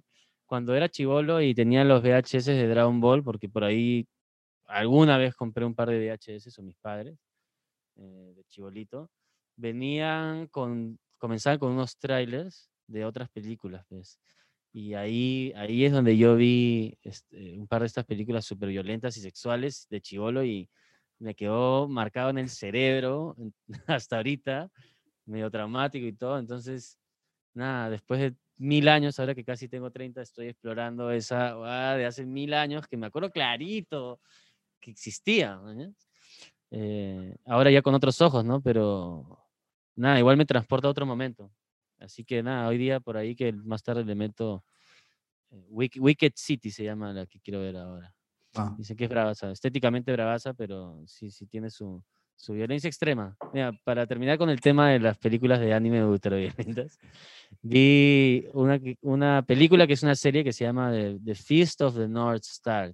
No, así es conocido incluso. Y este, este pata chapadazo y capazo que. eh, o sea, weón es muy fuerte, man, o sea, te, te pega en cualquier lugar en el que te pegue. La verdad es que no sé cómo el golpe termina en que te explota la cabeza. Entonces, puta, hay una cantidad de explosiones de cabeza en la película que ya, ya termina siendo gracioso. No, no, no, es el, no es el pata que dice Owai Mamu. No, es. Exactamente. Ese, ese, ese. Ese van, ese van. Ese van, o sea, lo hice más de una vez. ¿ah? Omai Wamu Shingru, que sí. Creo que significa algo como puta. No Ya lo marca- sabes, pero ya. Vas ya a, estás vas a morir.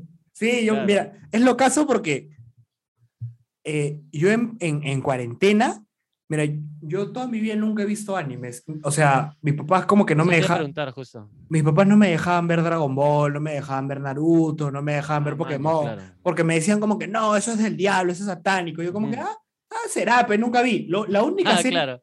la único que, lo único que he visto es One Piece. Yo, yo ahorita estoy pegadazo con One Piece. Ah, maña, puta. Nunca puedes meterle porque son muchos capítulos, ¿no? Demasiado. Mira, yo voy, yo voy, en, el, yo voy en el 104 todavía, me faltan Ah, 800. la mierda. Sí, Dicen que es bravaza, pero sí, claro, hay que meterse, hay que meterse lleno porque tampoco es. A menos que Claro. lo veas sin rellenos, ¿no? Pero- claro, o sea, y, y cada vez se pone mejor.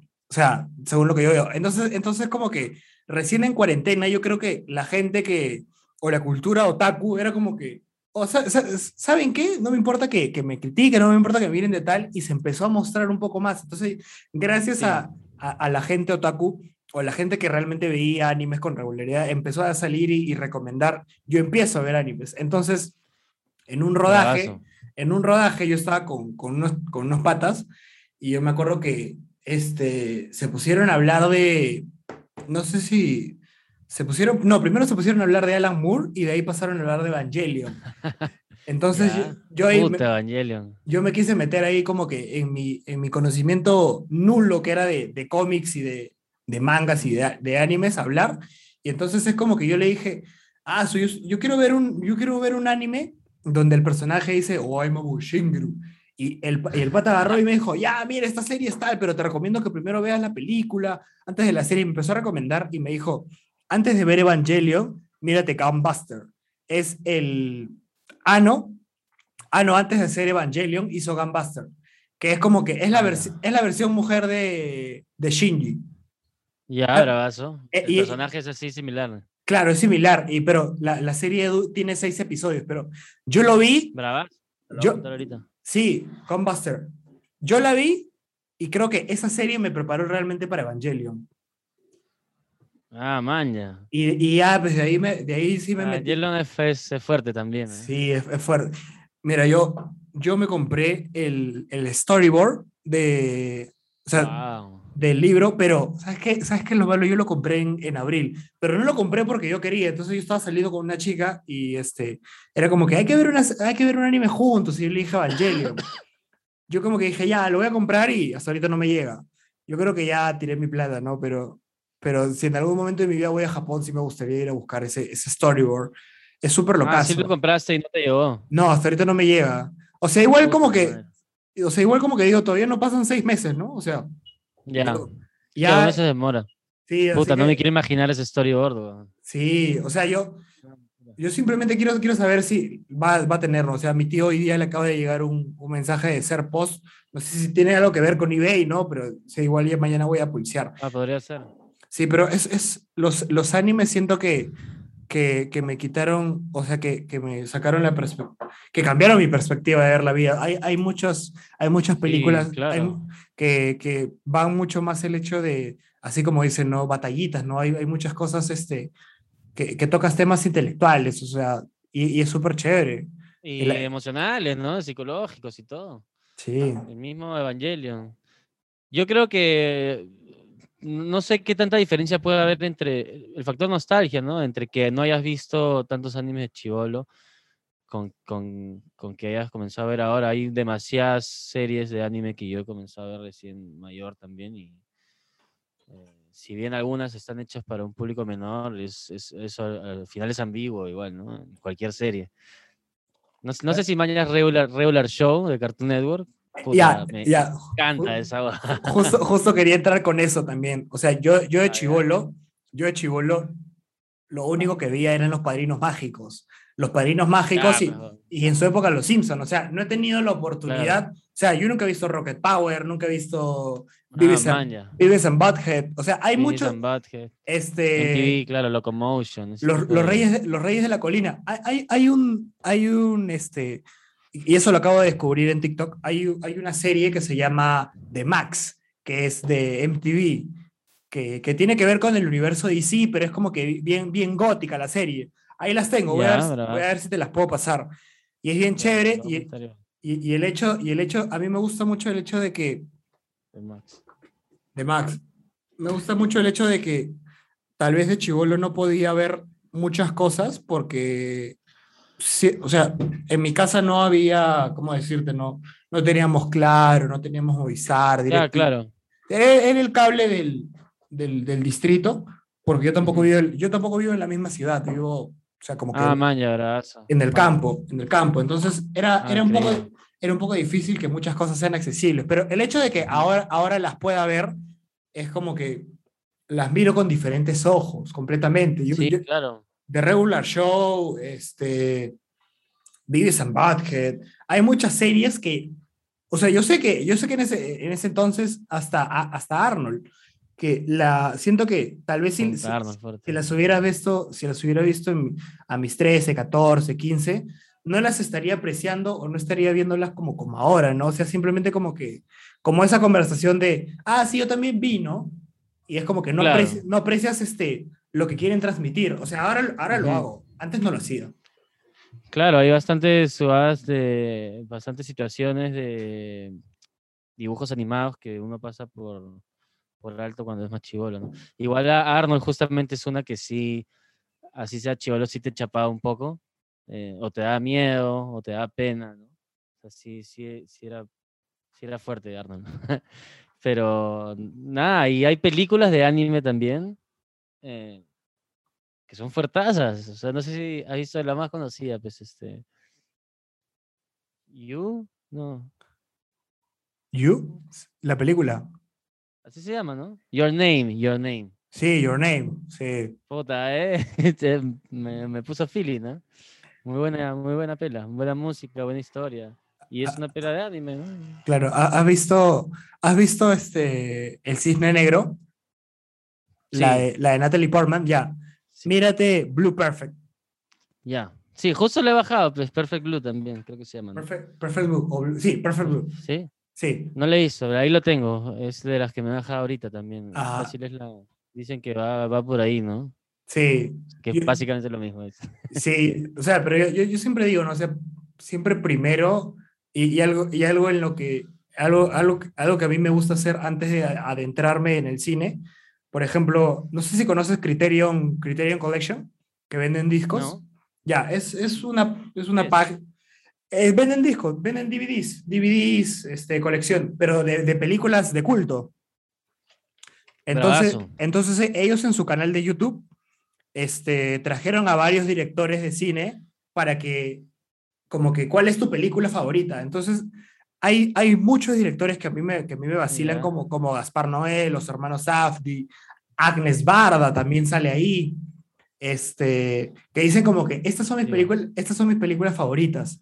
Entonces, algo, algo que yo he empezado a hacer es, antes de, de ver, antes de ver al director, veo, veo lo que ven, porque siento que de una u otra manera siento que de una u otra manera, igual lo hice con Quentin Tarantino. Me, me, me, me aventé un cursito de Quentin y, Ah. Y, el pro- y, el, y el profesor dijo, no, más o menos Quentin se ha inspirado en estas películas o en estos géneros. Ahí tengo una lista de 42 películas, ¿no? Ahí, ahí tiene que estar, hay una película que A, A Better Tomorrow se llama de, de John Woo, que es este bond de acción de Hong Kong. Y nada, Reservoir Dogs es básicamente la misma va. O sea, por ahí tiene que estar el A Better, A Better Tomorrow se llama. Y nada, es la misma premisa, básicamente, de Reservoir Dogs. Sí. No. Eh, pero eso pasa, en la música también pasa, ¿no? O sea, claro, demasiado. exacto. Tú, tú más o menos de, ya, ya que estamos en- entrando en eso, ¿tienes al- al- algún artista de- del que realmente sientas que, que, que te, te pueda venir una inspiración o, o, o hay... Sí. Eh, de todos los artistas que he escuchado y de, cómo va cambiando igual las influencias, el rock argentino, ¿no? O sea, indudablemente, ¿no? Está ahí de todas maneras, ¿no? O sea, hasta ahora me dicen, oye, sí, la otra vez estoy escuchando Spinetta y hay una boda que se parece a lo que tú haces. No, no me gusta que me digan eso, pero así pasa, pues, ¿no? Cuando yo empecé a componer, escuchaba Spinetta, escuchaba Charlie García, a Cerati. Hay un artista que se llama Lisandro Aristimuño, que es más, más contemporáneo, de comienzo de los 2000, pero que me marcó un montón y también tengo influencias por ahí. Ahora lo que hago más y lo único que escucho todo el día es City Pop. No sé si mañas este género. Claro, claro. o sea, no puedo escuchar otra voz, ese es el problema ahora. Y me influencia un montón porque el City Pop es como música disco, música groove, pero bueno, tirada más para, sea, con un sentimiento un poco más japonés, ¿no? Y eh, tal vez sí, sí se, se parecen algunas canciones de, de groove más gringas, pero digamos que en América hay mucho más groove, entonces bravazo, ¿no? Pero me, me identifico más con el city pop porque hay, hay groove, hay todo eso, pero es más melancólico, ¿mañas? Claro. Eh, es, la cultura en sí hace que los temas sean un poquito más melancólicos y nostálgicos que, que juergueros y groovies, y entonces eso me llama mucho la atención. Los acordes, las ideas, la producción, la armonía, los arreglos, eh, me, me gusta mucho, es, es algo que escucho bastante últimamente. Claro. Bastante. Hay, hay, un, hay un canal en YouTube que se llama de Mi Analog Journal, que, que es como que My Analog Journal, que es como que mi música en análogo, Ah, ya, ya. mi disco, o sea, no, mi Journal, como... Journal, ajá. Ya. Y este, ellos, es, o sea, convocan a, a diferentes este, músicos para que, para que pinchen. Y, y- Ah, bravazo. Sí, hay, hay city pop, hay, hay de todo. Claro, el City Pop se presta, hay, hay bastantes géneros que han salido en base al City Pop. yo, yo he escuchado city pop este, japonés. Claro, pues el City Pop es, es asiático, es básicamente japonés. No sé por qué le han puesto City Pop, pero se- el City Pop es música japonesa, ¿no? Pop, digamos, por ahí, de 80s, 90s, ¿no? Y nada, hay unos groovesazos, igual, hay unas cosas increíbles. Eh, Así la, la estética de los álbumes de por sí nomás ya es una cosa increíble, ¿no? Claro. Y el estilo y todo. Sí, me vacila mucho, es lo que más escucho. Y por ahí otro género que escucho, que tal vez aún no pongo mucho en mi música, pero, pero siempre está, es eh, comedia musical. Me vacila demasiado, también es un género random que escucho mucho. Desde Comedia. Tenacious D, desde Tenacious D y Jack Black, ¿no? Con su banda. Ah, hasta- ya, ya. Desde ese punto hasta, eh, puta, no sé, no sé si has visto Inside, esta pela de- que salió en Netflix. Claro, uf. Mañana, o sea, puta, eh, me afané demasiado. Y muchos músicos más, Leo Maslía, Les Luthier mismo, estos argentinos que... Eh, Fly of the Con- Concourse, hay ba- bastantes. eh, The Lonely Island, estos gringos de... The Lonely Island, no sé, conocí. I just had sex. Se ha escuchado, se ha escuchado una de sus canciones. Me- Es un género que Caleta me ha dado cuenta que pues, el mismo Spotify te dice, pues, ¿no? Los géneros que más escuchas a fin de año. Claro. Eh, ahí me he dado cuenta que la comedia musical caleta es uno de, de esos géneros que escucho bastante. Y bueno, Chicotié es un poco graciosa. Ah, pero anoche es otro tema de Mr. IT que por ahí es gracioso. Tengo un par de temas que he hecho hace poco, pero no sé cómo sacarlos. Hay uno que se llama Sad Boy y hay otro que se llama Soy Antisocial. pero que son más cómicos, pero bueno, no sé cómo mezclarlo con mi música. ¿no? Es, es lo caso, este, porque he visto, he visto muchos, muchos, este, muchos artistas. Hay una, hay, hay una flaca que, que a la que yo seguía, una española, que como que tenía, tenía un álbum de, de canciones así, como que raritas. Bravazo. Una, una, una, una de sus canciones era como que Tócame el culo, una cosa así. Pero, pero no, no, hablaba, no hablaba específicamente de eso, ¿no? O sea, hablaba como que Claro. del, del amor y el sentimiento, pero o sea, te- tenía nombres bien chéveres en su, en su, en su Es álbum. que Caleta es un género en el que tienes que ser demasiado ingenioso. O sea, pues, tienes que hacer comedia y música y pegajoso y que, ¿entiendes? Es, o sea, le, le tengo bastante respeto a todos los músicos de, de comedia que escucho. Hay, hay un pata que se llama Leo Maslía, que es un uruguayo calladito, que no habla mucho. eh, es uno de mis favoritos, está completamente demente ese señor. Me gusta. Eh, el mismo Kevin Johansen, no sé si lo conoces, que más conocido. Tal vez no es comedia, comedia que te matas de risa, pero hay, hay juego de palabras, hay ingenio. Me, me vacila mucho eso también. Esos géneros, esos, esos géneros me gustan. El city pop, la música comedia, el rock en español, ¿no? Mm, El rock ochentero, todo eso. Y bueno, el rock progresivo también es eh, uno de mis géneros favoritos. No sé, King Crimson, Yes, eh, toda, toda esa Gentle Giant. Justo te iba a preguntar por King Crimson. O sea, te, ibas a decir, te iba a decir como- Sí, no. King Crimson es eh, eh, de mis eh, bandas favoritas. Es un básico, creo. Sí, igual tiene dos etapas bien marcadas, ¿no? El King Crimson de los 60, 70, que es un progre más antiguo, y de ahí se volvieron a juntar y hicieron otra banda, de King Crimson de los 80, que es lo que a mí más me gusta. Eh, es más experimental, más industrial, no sé, es, es otra locura. Son como dos bandas diferentes, King Crimson de los 60, 70 y King Crimson de los 80. Eh, es un poquito, poquito más comercial, podría ser el King Crimson de los 80, pero eso es otro trip, es completamente otro trip. eh, me gusta mucho. Claro. Y hay, hay un género más. Ah, bueno, y el metal, metal, de chivolo era metalerazo. O sea que, puta, por ahí me vuelvo loco y pongo Mega, no sé, Pantera, Slipknot. Claro. A, a mí, este. A mí, o sea, el, el metal. mm, O sea, siento que. eh, o sea, no, no es que no me guste, pero como que a veces no lo entiendo mucho y creo que. Y creo que, o sea, no lo entendía mucho, mucho más antes, ahora lo, lo, lo, lo veo más, ¿no? O sea, es, era como que cuando me puse a ver este Woodstock, el, Ya. el, el documental, y... Puso 69. ochen- no, no, 99, Ah, ya. el último, el que fue un desastre. Claro, ahí habían bandas de new metal, más bien. Claro. Eh, Limp Bizkit, Slipknot. Y es es- otro. Y es como que ah, empe- empezaron a, a hablar, ¿no? Y en ese entonces era como que el, el metal, lo que representaba el metal para la cultura americana, ¿no? Y en ese entonces era como que este, e- el documental está en HBO.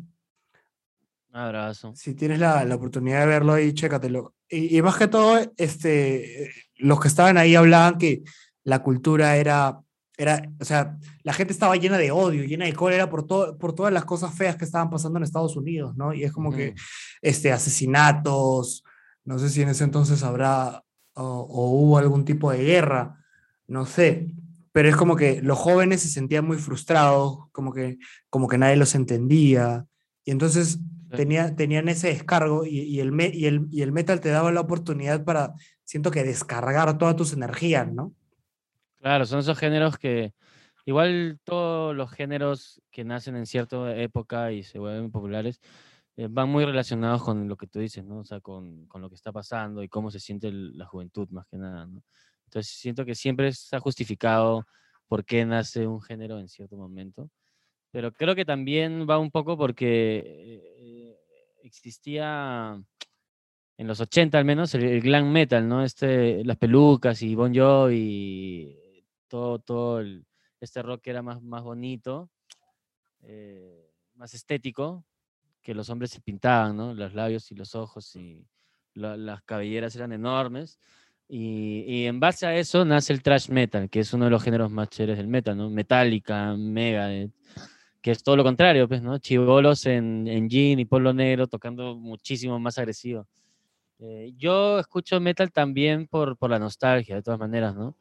Muchos de los géneros que escucho, las películas que veo o, o- o los gustos que uno tiene son por nostalgia también, ¿no? Eh, le he encontrado muchas fallas al metal o muchas cosas que ya no, no siento lo mismo, como de chivolo era, ah, qué increíble, ¿no? Pero hay una nostalgia, yo era metalero, yo esas bandas me han, me han acompañado toda mi vida, como no les puedo dar respalda a, a Pantera, Mega, no, no hay forma, Slipknot. Claro. aparte, de- eh, te cuento una, una historia antes que nada. El vivo por el rock que hubo hace poco, Ya. eh, fuimos solamente a ver a Slipknot, o sea, con mis amigos. Y te, te chupaste todo el...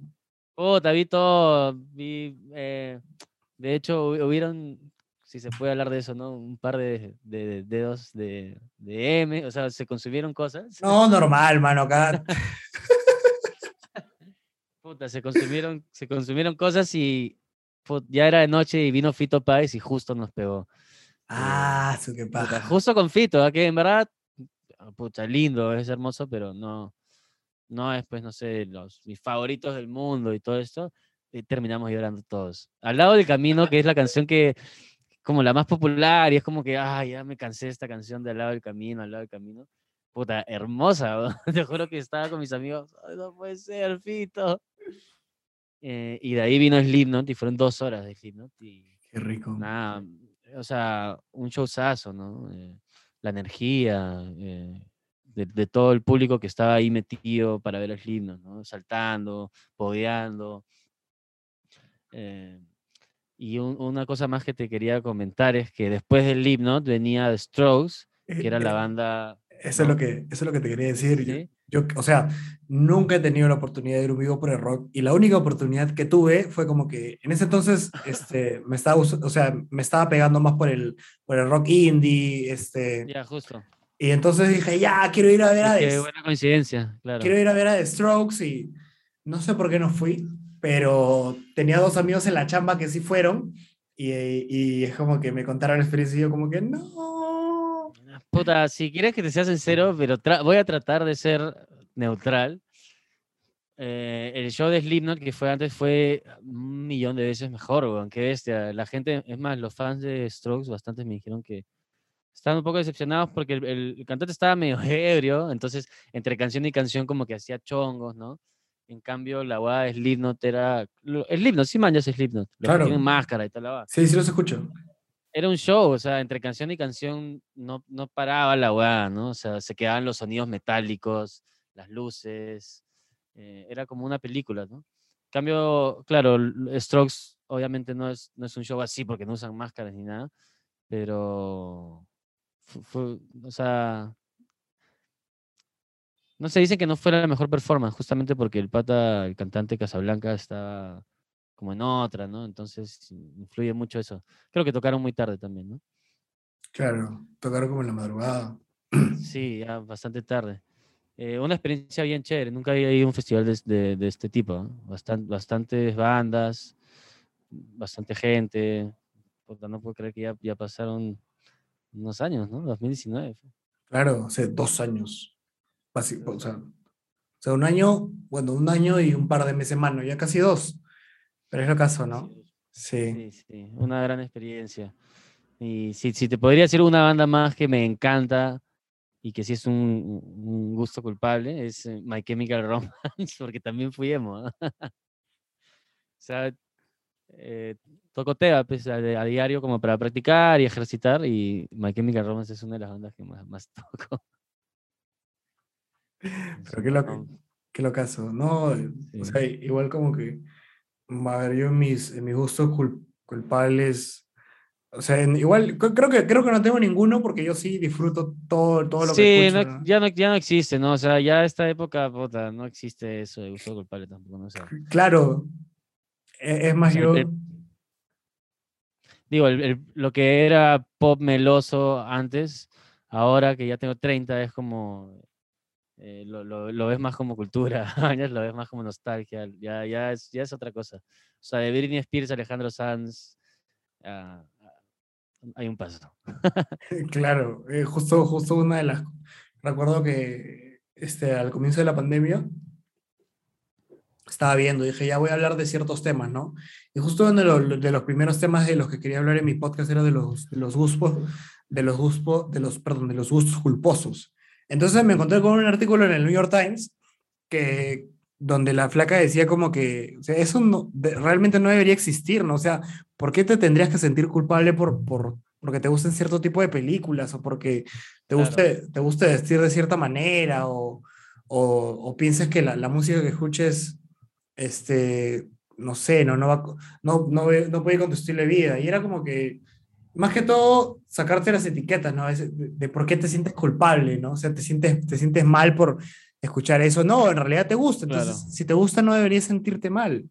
Porque es Sí, creo que es un, es un término que se usaba más antes, ¿no? Ahora ya la, la sociedad es un poquito diferente y justamente la idea es aceptar, aceptar, ¿no? Pero sí, en comienzo del 2000, así, obviamente que existía, ¿no? Sí te podían joder. Claro, sí. Yo- a mí me encantaba Miranda cuando salió Miranda, Don. Puta, que cómo me jodían en el colegio. Yo todo el día escuchando Don de Miranda, Claro, a mí, me- por ejemplo. a mí me encantó. Yo recuerdo que, yo recuerdo que en esa etapa en el, en el cole, a mí me gustaba mucho Cuar- Cuarteto de Nos.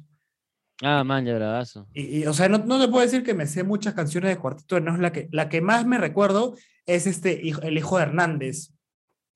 Ya, no, no No, lo saco.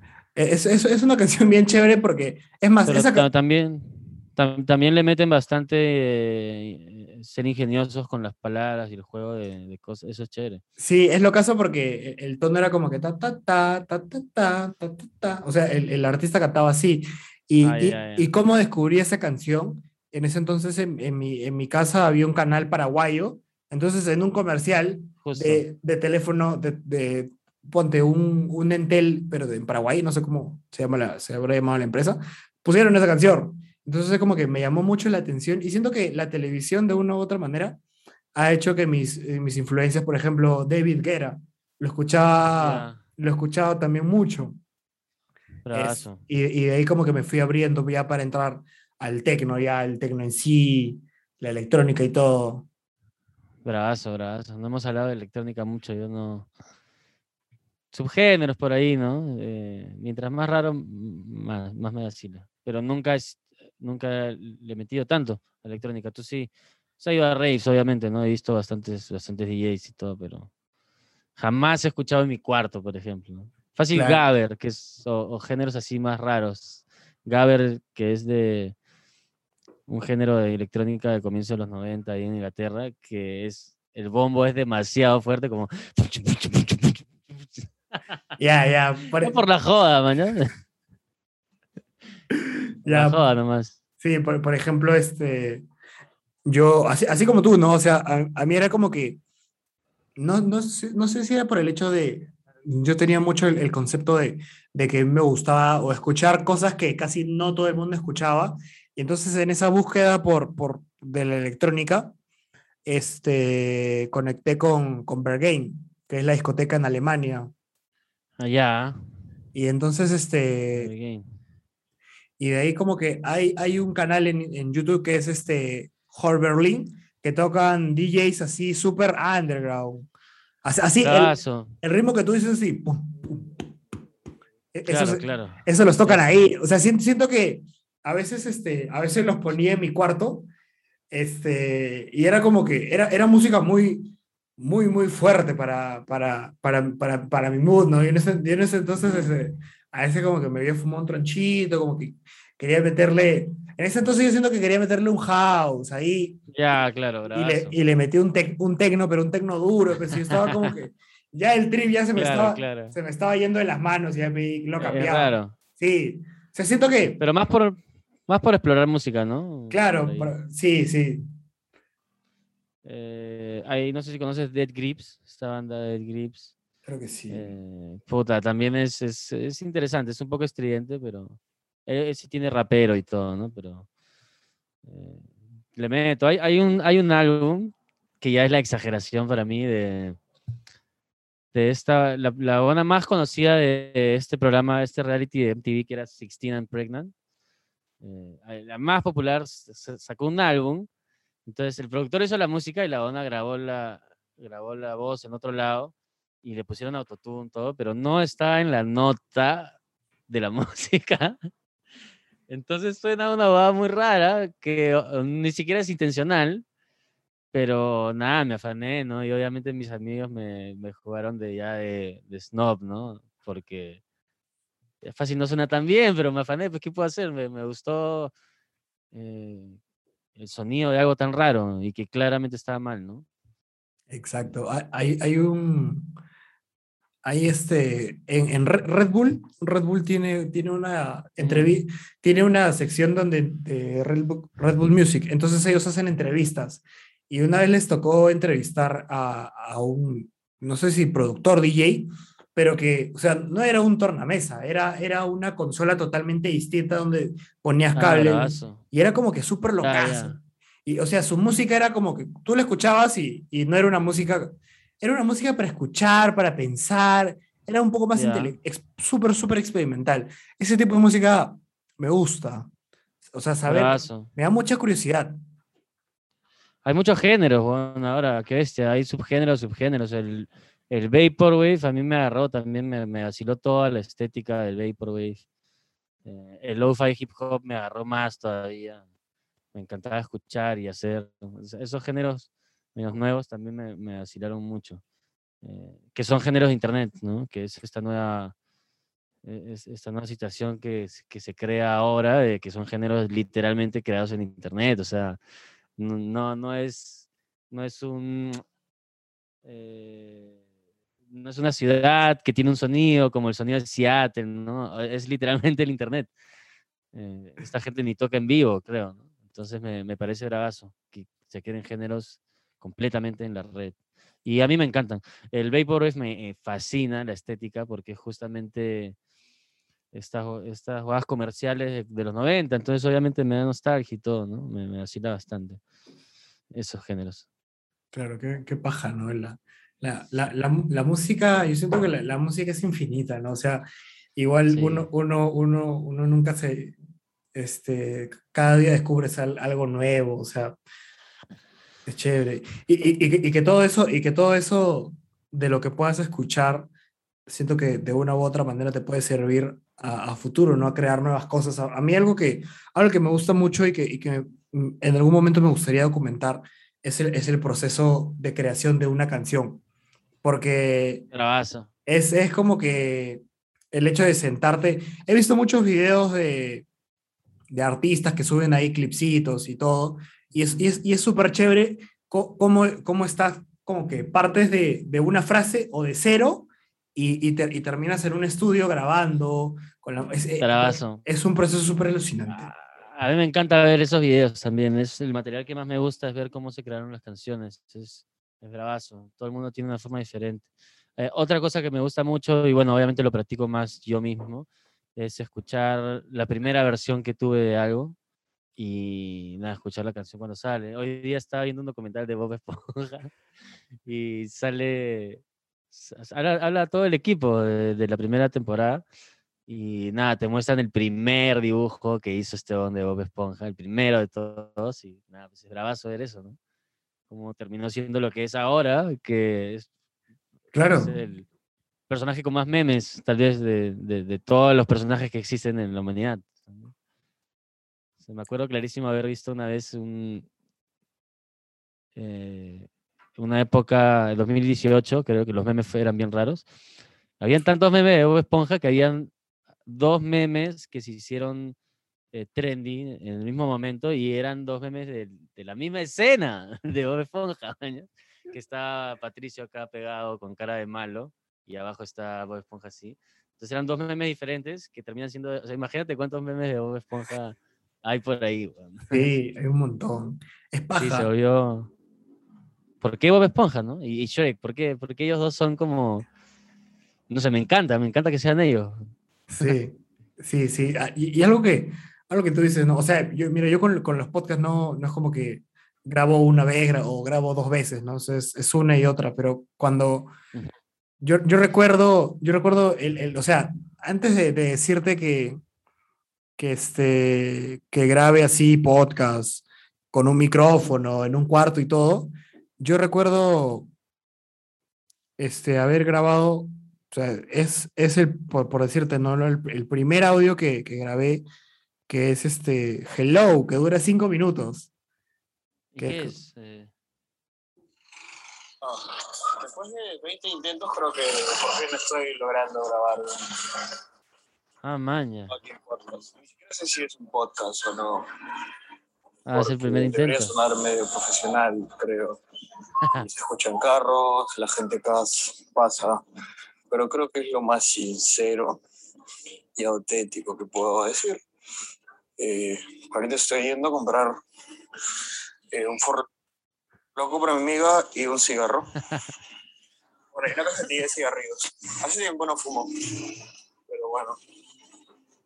Eh, como no fui a su cumple, le prometí que hoy día iba a ir y, y bueno, estoy yendo. Pero en un par de horas. Así que nada. Una flaca sin ejercicio. ¿Y, y sabes qué fue? ¿Y sabes qué? Maña, maña, bravazo. Sí, sí, es, es, es, o sea, es lo, pri- o sea, es lo, lo primero que, que grabé y que subí a internet. O sea, es, Ah, sí lo subiste. claro, lo está, está en Ya, ya, SoundCloud. bravazo, Es, es, es el primer registro que, que tengo de...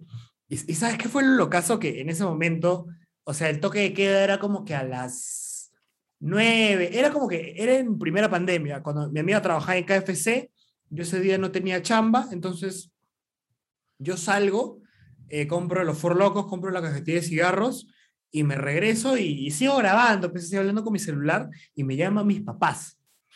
Y recuerdo Ah, que yo me, yo me siento en la banca de, del Parque Medaluna en San Miguel y me pongo a hablar con mis papás y al costado estaba una pareja peleándose. Se estaban, me- se estaban mechando, o sea, y es como que en, en su carro. Y es como que yo me quedé media hora hablando con mis papás y los vi media hora mechándose. No sé si, creo que, creo que sí lo cuento como que al final, no sé. Eh, esto era justo al frente de un restaurante, putear a no sé quién que le decía que, que mi papá tampoco entiende mucho cómo funciona un celular. Y mi papá me llamó para, para que te levantes y dice como que hello mundo, este es mi podcast. O sea, escucho un podcast, quiero escucharlo, o si quieren escucharlo, me van a dar su punto de vista. Pero es que mi papá que le decía que, que era un hijo de puta prácticamente, y después me senté a hablar ¿qué con mis papás y había una pareja peleando en un auto. Y nada. Así que este es el primer podcast introductorio hablando de mi mierda, de nada interesante, de nada. Sí, es es- es súper locazo a mí también. O sea, Eso, orgánico. eso Claro, es- es- ah, ese, es, lo, es lo primero que haces, ¿no? O sea, como que ya eh, en, cuando, cuando tú haces tu, tu primera canción solo con la grabadora de tu celular, con tu guitarra y, lo, y lo escuchas, sien- siento que este es, es una de las cosas, así no vayas a sacar ese clip, es una de las cosas más sinceras que puedes hacer para ti. Me parece súper... Ah. Sí. Sí, sí, siento lo mismo, es súper importante. Yo le meto, o sea, tengo ahí las grabaciones también, algunas canciones, nada, pues las produces todo, pero ese, ese registro primero también es súper, súper importante. Este, hoy quiero que ya en, en breves eh, me retiro, Sí, sí. me dio hambre. Qué pena que, nada, pues, a- se pasa el tiempo, ¿no? Qué loco. Se pasa volando, sí. decía, ¿cuánto será? ¿Cómo será? Este, no, no interactúo con nadie desde que comencé la cuarentena, pero tampoco, man. Ah. Entonces, justo hablar de, de salir de la zona de confort y todo esto, eh, nada, pues siéndote sincero, me, me ha encantado la entrevista, la conversación. eh, nada, quiero ahorita comer, pero de ahí, nada, ya me dan ganas de escribir una canción, de... No, Me ha inspirado, muy bonito todo. gracias. Gracias a ti, bravazo. gracias a ti, Francesco, por, por darte el espacio, ¿no? Este, voy a estar muy, muy atento a si vienes a hacer una tocada acá en Arequipa, al, al Sí, nuevo, sí, al nuevo single también. Estemos en contacto, estemos en contacto, te, para que me pases ahí las cositas que he apuntado nombres para que me pases, de Sí, unas cosas que hemos hablado, y yo te paso también para que estés atento al single, a ver si por ahí te vacila. Nada, Listo. muchísimas gracias, Juan, increíble. a ti, Me Checo. encantó. Ojalá, ojalá podamos hacer pronto otra, pues, ¿no? Sí, de todas maneras. No, todo, todo, todos mis invitados están reinvitados, así que Ya, bravazo, bravazo. sí, muchas cuando gracias. pueda tomar, me pongo en- en otro mood. No, sí, de todas maneras, ya, yo digo, si eso es presencial, ya por ahí nos metemos un, este, un tabaquito, sí, ya, Increíble. ya. Lo máximo, hermano. Te mando un abrazo y suerte en todo. Gracias. Ahí hablamos por el Instagram. Gracias por llegar a esta parte del video. No olvides suscribirte y seguir el podcast en Spotify, Apple Podcast y YouTube. Todos los martes y viernes hay nuevo contenido disponible. ¿Eso es, eso es todo lo que tengo que decir? ¿O hay algo más por ahí?